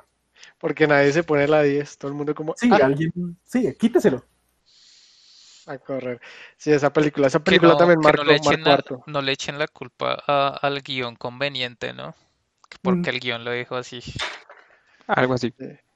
Pero esa película, esa película fue chévere, fue chévere y también, pues son películas taquilleras, la banda sonora, Guns N' Roses, eh, son películas que, que la 1, la 1 fue buena y le, es un caso en que la 1 le abre a la 2 de buena forma y la 2 supo corresponder. Pero sí, no, sí. Uy, sí, es de las pocas, bueno, no, pocas, pero sí. La 3 no correspondió es que nada. No, no, no. No, es que digamos, es que... eso creo que fue casi un poquito más y matas la serie, matas toda la historia. Y, yo creo que, que, Terminator es como una relación entre amor y odio con el director, ¿no? Con James Cameron, porque el hombre dirigió las primeras dos, se fue, hicieron lo que quisieron con Terminator y después volvió y hizo la última que salió, que todo el mundo le ha dado palo a esa película y, y sí, o sea, es que yo la he visto y el man, o sea, como que se alzó la falda y dijo, va a acabar con esto como se me dé la gana, hermano, y eso hizo un sancocho ahí con otros personajes que nada que ver y, y como que sí, o sea... Meto a Leonardo DiCaprio ahí. No, no, no, o sea, o sea, digamos, digamos, bueno, el, el punto que metió a Sarah Connor otra vez me gustó harto. Pero, como acabó. Exacto, y no me gustó tanto también, bueno, o sea, obviamente uno entiende que estos son tiempos nuevos, que ya obviamente están buscando así personajes femeninos fuertes y todo, pero no, no, no pintan nada ahí, sí, o sea, como que no siguen como esa continuidad que supuestamente iban a respetar. Uy, sí, porque supuestamente, supuestamente la, la última, la del Destino Oscuro, ¿cómo se llama? Dark Fate, eh, esa es la continuación de la 2. Sí, o sea, cronológicamente es así. Y, no, yo, yo la vi y me pareció, y me pareció chévere. Yo también me la vi y me pareció chévere, pero y no, en el, en el, la continuidad. exacto, porque es que en el, en el momento que sale otra vez eh, Schwarzenegger, eso destruye todo. O sea, creo que eh, en ese momento como que, bueno, ¿qué va a pasar? Ta, ta, ta, y explican un poco de cosas yo dije, claro, no entendí, no entendí un carajo. Y tiran, y tiran también como mucho a pegarse de la nostalgia de la gente. Y eso me parece mal hecho también. Pero pues bueno. Pues no sé, o sea, el hecho de meter a este man sí es vital. Pues pienso porque el man siempre ha sido como hasta la cara de la película. Así sea un segundo. Metan un segundito y ya. A, listo. a Schwarzenegger, claro, sí. sí pero, es que, pero es que yo digo... Pero pues obviamente... Es que sabe, es que sabe también ¿cuál, cuál es el, el, talón de Aquiles de esa película? Es eso. Porque, o sea, si digamos, bueno, cogieron a, a, a Schwarzenegger, al Schwarzenegger, al, T800, al T800. Bueno, sí, cogieron al Schwarzenegger ahí como cara de, Terminator, pues en algún momento el hombre tenía que envejecer y pues obvio, o sea, por más que quieran, por más que lo quieran meter, eso ya no, va a pegar. Si la primera película fue en el 84, estamos 2020 ya han pasado unos pocos añitos. Y en el yo, yo, no la vi, yo, yo no la vi, yo no vi la última, eh, pero bueno, creo que lo de envejecer era porque era como un, androide que tiene parte humana, no sé qué, pero lo, creo que esa es la que tiene familia, me corrigen, es que no la vi. Esa. Ajá, esa. Eso es lo que no tiene sentido. Sí, no, tiene, sentido. no tiene sentido. O sea, lo de envejecer le creo porque es androide, listo, tin pero porque tiene familia, güey. Y hay, un momento en donde, en donde el Terminator dice un chiste y uno queda como que, qué mierda, hombre. sí, sí. No, no, no. Y, y, como explica en el momento de por qué está así, que porque antes era Skynet y ahorita yo no sé qué vainas. Ajá. El refrito. O sea, creo que sí, yo entiendo que tiene que aparecer Schwarzenegger y listo, puede aparecer, pero lo que le tocó explicar creo que fue una basura. o sea, el momento, el momento de la acción, bacano, porque es nostálgico, como decía Carlos. Creo que es nostálgico y chévere, pero ya en el momento que comenzaron a intentar cruzar que, que diera que esta vieja era como la nueva, eh, el nuevo John Connor, realmente, no, destruyó todo. Eso creo que fue lo que hizo caer toda la película. Sí, pues bueno muchachos. Pero, pero bueno, pero, pero yo, yo, yo tengo que, quiero aportar algo con la 2. Creo que la 2 también es de las que más me he visto en toda mi vida. Creo que las películas que... O sea, Sergio la dijo, pero porque lo dijo primero, si no, yo la también lo hubiera dicho. Creo que, y lo que dice eh, Quique también es muy cierto, es que la banda sonora Guns N' Roses, que pues, ahí estaba... O sea, Guns N' Roses estaba ahí saliendo, pues no saliendo, pero creo que está en un auge muy duro.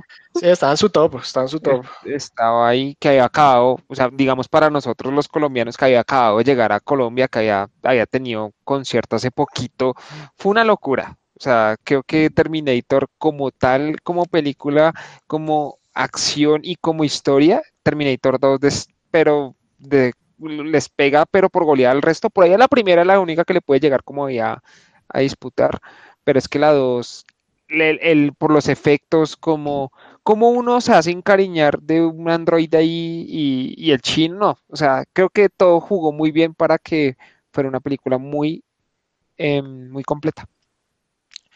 Pues sí, bueno muchachos, entonces ya continuando para rematar este podcast, pues me va a mandar yo a mandar así de bravero. De una, gancho ciego, de una. De gancho, ciego. Mándelo, mándelo, mándelo así pegar. Entonces, ahora les voy a hablar, mis queridos muchachos, de Jurassic Park.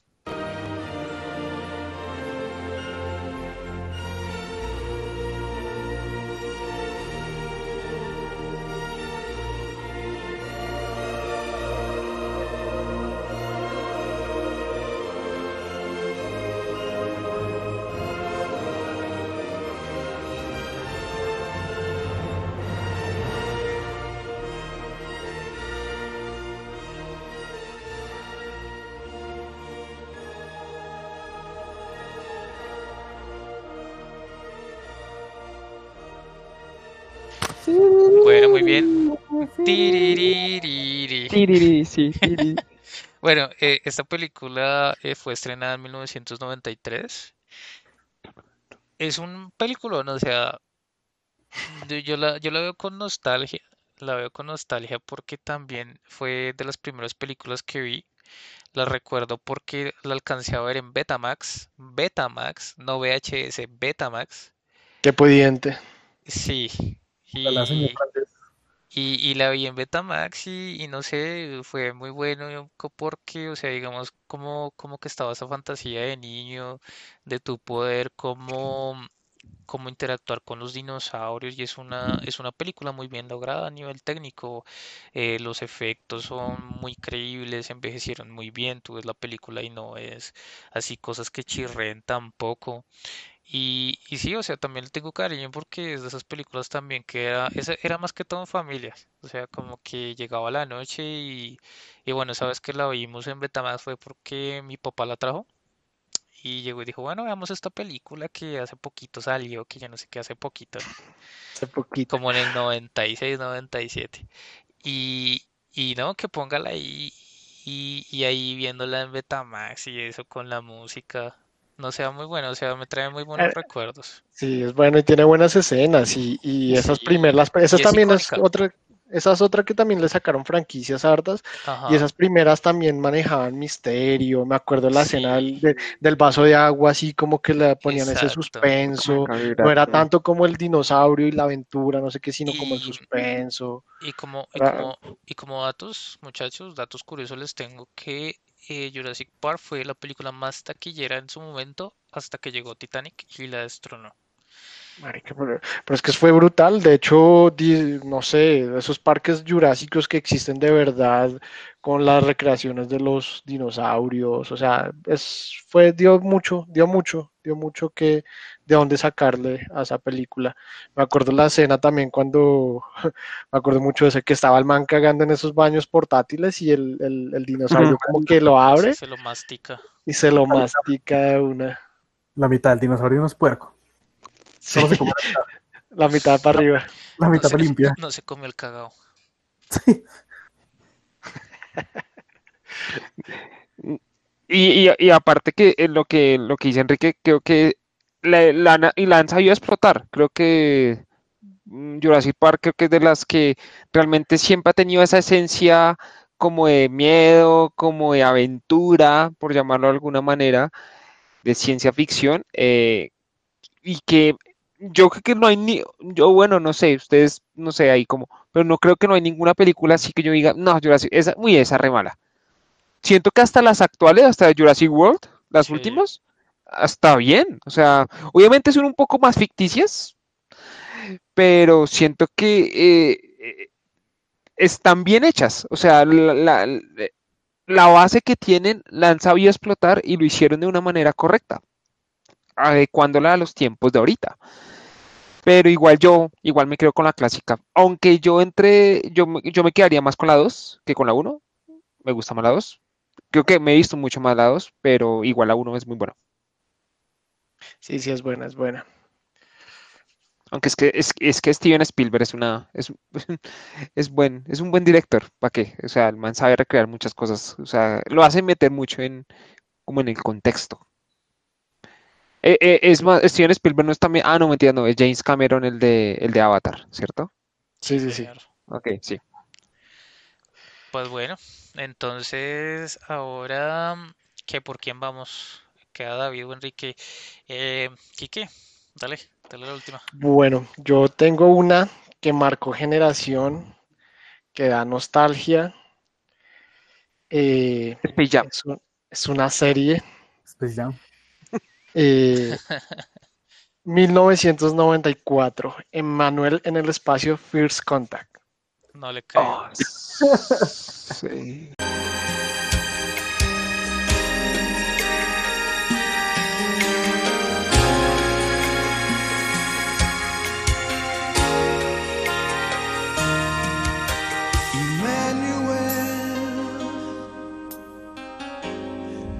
Of the galaxy, Emmanuel.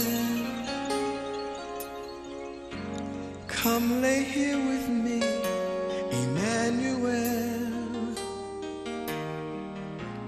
Your pleasure I will be.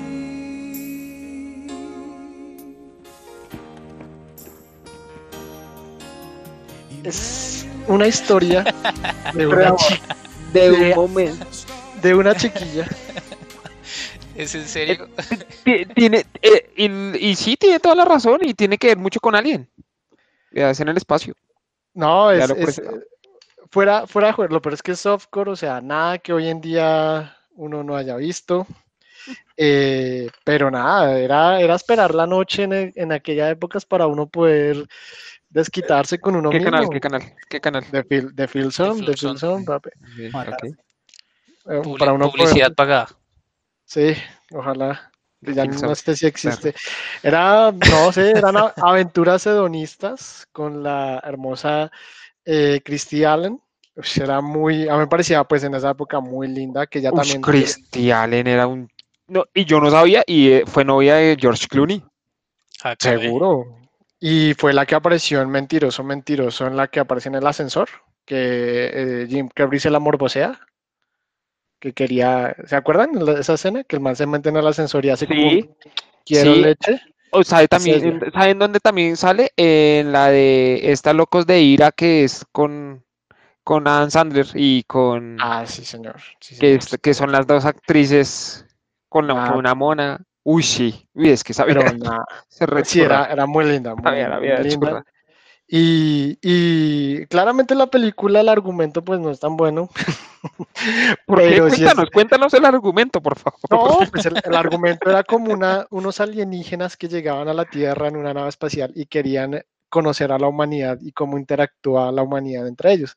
Entonces, eh, se traen a una humana para que les enseñe y pues les empieza a enseñar de forma muy explícita cómo interactuar, cómo interactuar con humanos pero entonces era súper fantasiosa, o sea, era no, no por puro porque era súper fantasioso el ah, poder. pero le, pero le, le metió, le metió cabeza al argumento y todo, o sea. Obvio, obvio. Y es que es una serie que tiene, es una serie, como tal es una serie, nosotros la vemos como películas, pero son, son, son, son varios, son varios capítulos. Y esa vaina está basada, son siete capítulos y está basado en un libro. Pero pues nada, yo creo que esto marcó generación nos marcó espiritual, físicamente también y moralmente nos marcó a lo que daba. Menos son siete películas por tres, son 21 intentos. 21 descabezadas. Y, a veces, a veces lo, de lo, lo, cambiaba por, por otras, ¿no? No sé si vieron Justin también ahí en The Film eh, eh, bueno, ya, yo creo que ya es suficiente con Emanuel. ¿Justin una mona? ¿Es una mona?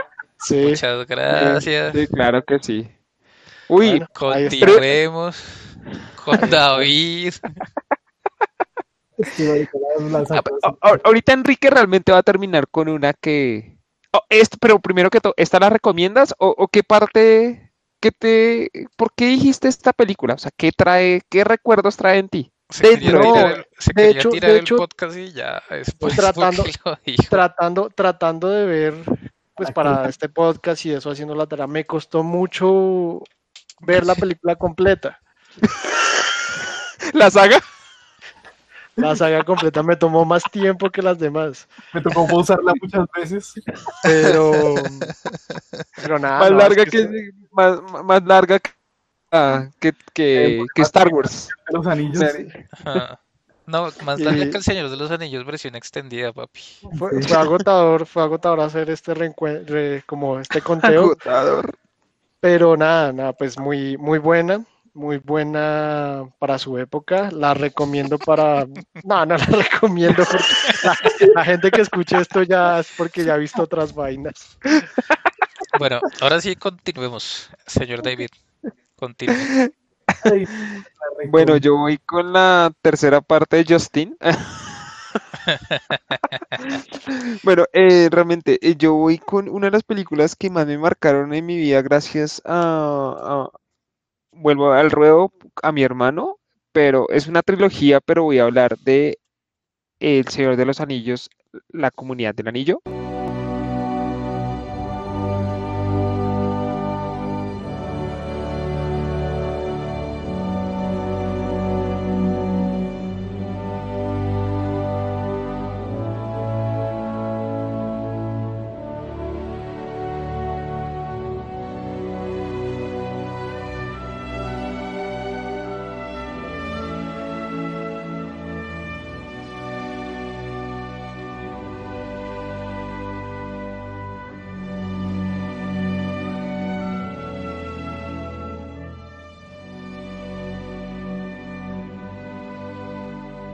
Esta película lo recuerdo muy bien cuando yo la fui a ver a, cine, casi que en preestreno, gracias a, mi hermano, a mi hermano mayor, que llegó y me dijo como está, estaba leyendo el periódico cuando él llegó y me mostró como, mire, acá está, mire, mire todos los personajes de esta nueva película, que yo no sé qué, yo me comencé a leer a Sauron, que Aragorn, que ta ta ta, que Legolas, y yo, oiga, se ve chévere, pero como yo pensé que como me mostraba ella, y como a los dos días me dijo, vea, compré las boletas. Y ahí yo tenía, en ese momento tenía 10 años. Compré las boletas, vamos a ir. Y yo de una. Y nos fuimos. Y esa película creo que eh, a mí me gusta mucho toda la parte, siempre me ha gustado la parte medieval fantasiosa. Y es gracias a esta clase, a esta película y a esta saga como tal. Em, los personajes creo que pegaron durísimo para mí. Creo que por como tal, em, pues digamos, las diferentes razas, los hobbits, los elfos, los enanos, los de todos los orcos, creo que alimentaban tanto también la historia y también te hacían envolver en algo tan fantasioso que eh, no eran los típicos héroes que eran de capa y espada y super superpoderes que levantan a todo el mundo. Bueno, ellos levantan a todo el mundo, pero de una manera más elegante, un poco más creíble, por llamarlo de alguna manera. Y, la historia fue e, era, fue enganchada de una, que tienen que llegar a cierto punto a llevar el anillo. Y cómo se reunieron de, de unos hobbits que son unos granjeros eh, a, realmente ser alguien muy importante en la historia. la película como tal no es mi favorita, mi favorita para mí es El Retorno del Rey, pero si no hubiera comenzado a verla por la primera literalmente, creo que no me hubiera enganchado tanto. Eh, una curiosidad así eh, como biojueguil, eh, nosotros con Sergio leímos remate, mucho mate al Retorno del Rey, al juego El Retorno del Rey para Xbox, leímos mucho mate. Creo que de los juegos que más jugué en Xbox fue ese. Pero fue ¿por qué? Porque gracias a las películas, porque Sergio también se las vio y creo que nos la pasamos una chimba porque era pasar toda la, la última película, era muy bacano y ya, como en resumidas cuentas, no sé ustedes qué tienen que comentar de la película. Si se la han visto, bueno, yo sé que se la han visto. No, sí, igual eso fue un parteaguas también del género fantástico, o sea, el género fantástico eh, era invisible antes, antes del Señor de los Anillos, sí, porque hay una era pre y post El Señor de los Anillos. Es una película demasiado buena. También es una película que es muy extensa, pero pues asimismo envejeció bien bueno, yo sé que hay gente que no le gustó, pues por eso mismo, porque pues es, es extendida y eso, pero, o sea, es una película que es extendida, pero que es justificada, justificable que sea tan larga. Sí, o sea, digamos, por el desarrollo de los personajes, por la, la aventura que ellos tienen, o sea, es una película muy completa, así es como Sí, es como, es como ese, ese, ese viaje a lo desconocido y a la aventura que uno siempre quiso tener cuando era pequeño y, ya puede que la pueda hacer o pueda que no. Y algo que recalco mucho de esta película es la banda sonora. Creo que la banda sonora es. Sí. O sea, la parte instrumental que tienen. Uy, pucha, es una vaina que uno la escucha y los pelos de las nalgas en. Pero en puntillos de, de también. No, en todo lado. No, esa, creo que por eso tiene tanto concepto y tiene tanta calidad esa película, porque se le nota lo que tú dices, como que no, no lo quisieron hacer tan rápido.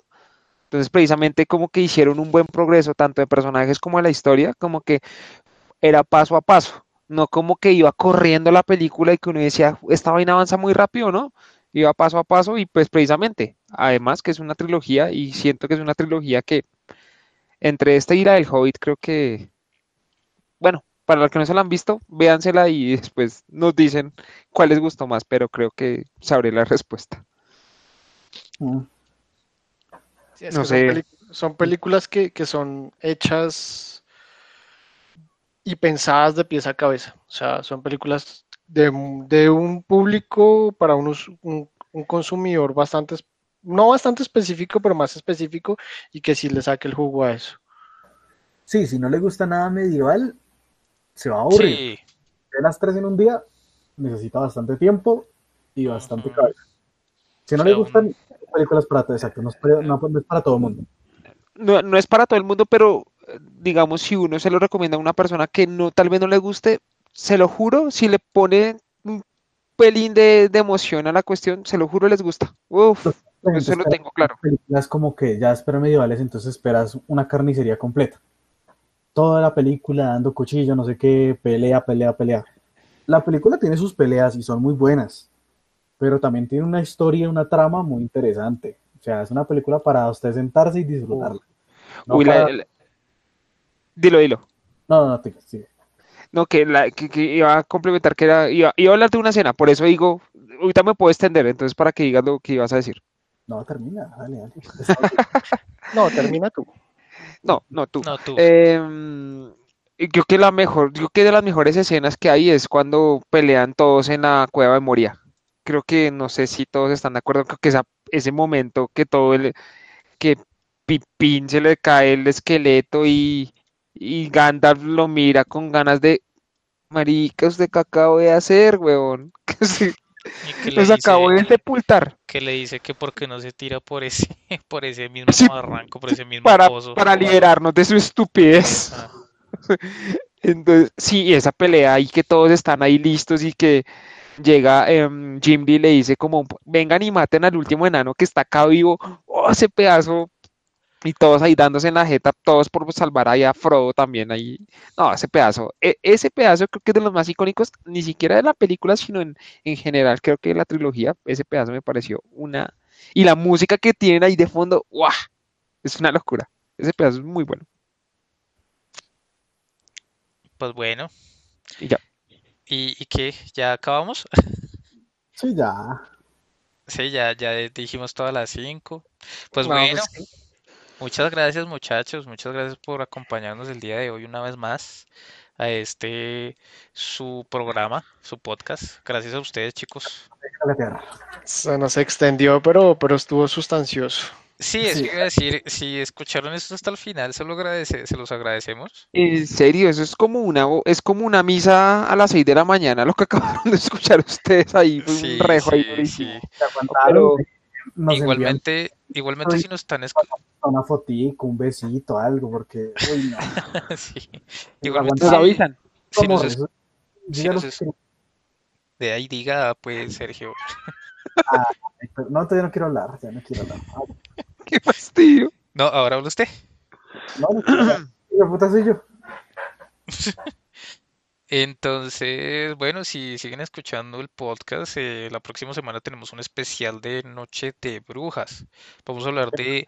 No, no, no, no, no lo diga, no lo, no lo voy a decir. Listo, está bien. entonces, entonces vamos a tener un especial de Noche de Brujas. Esperamos que, que lo escuchen con, con quien sea, que estén y pues nada, esto fue...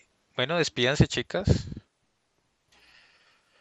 Chao, chao a todos, chao a los a las oyentes. Y a los oyentes. Igualmente, pues recuerden que esto es de Hello Gatear, no lo sabemos, pero lo hablamos. Chao, chao, gracias a todos que nos escuchan. Adiós, adiós, adiós, adiós, adiós, adiós. Chao, chao, adiós. Órdenos, por favor.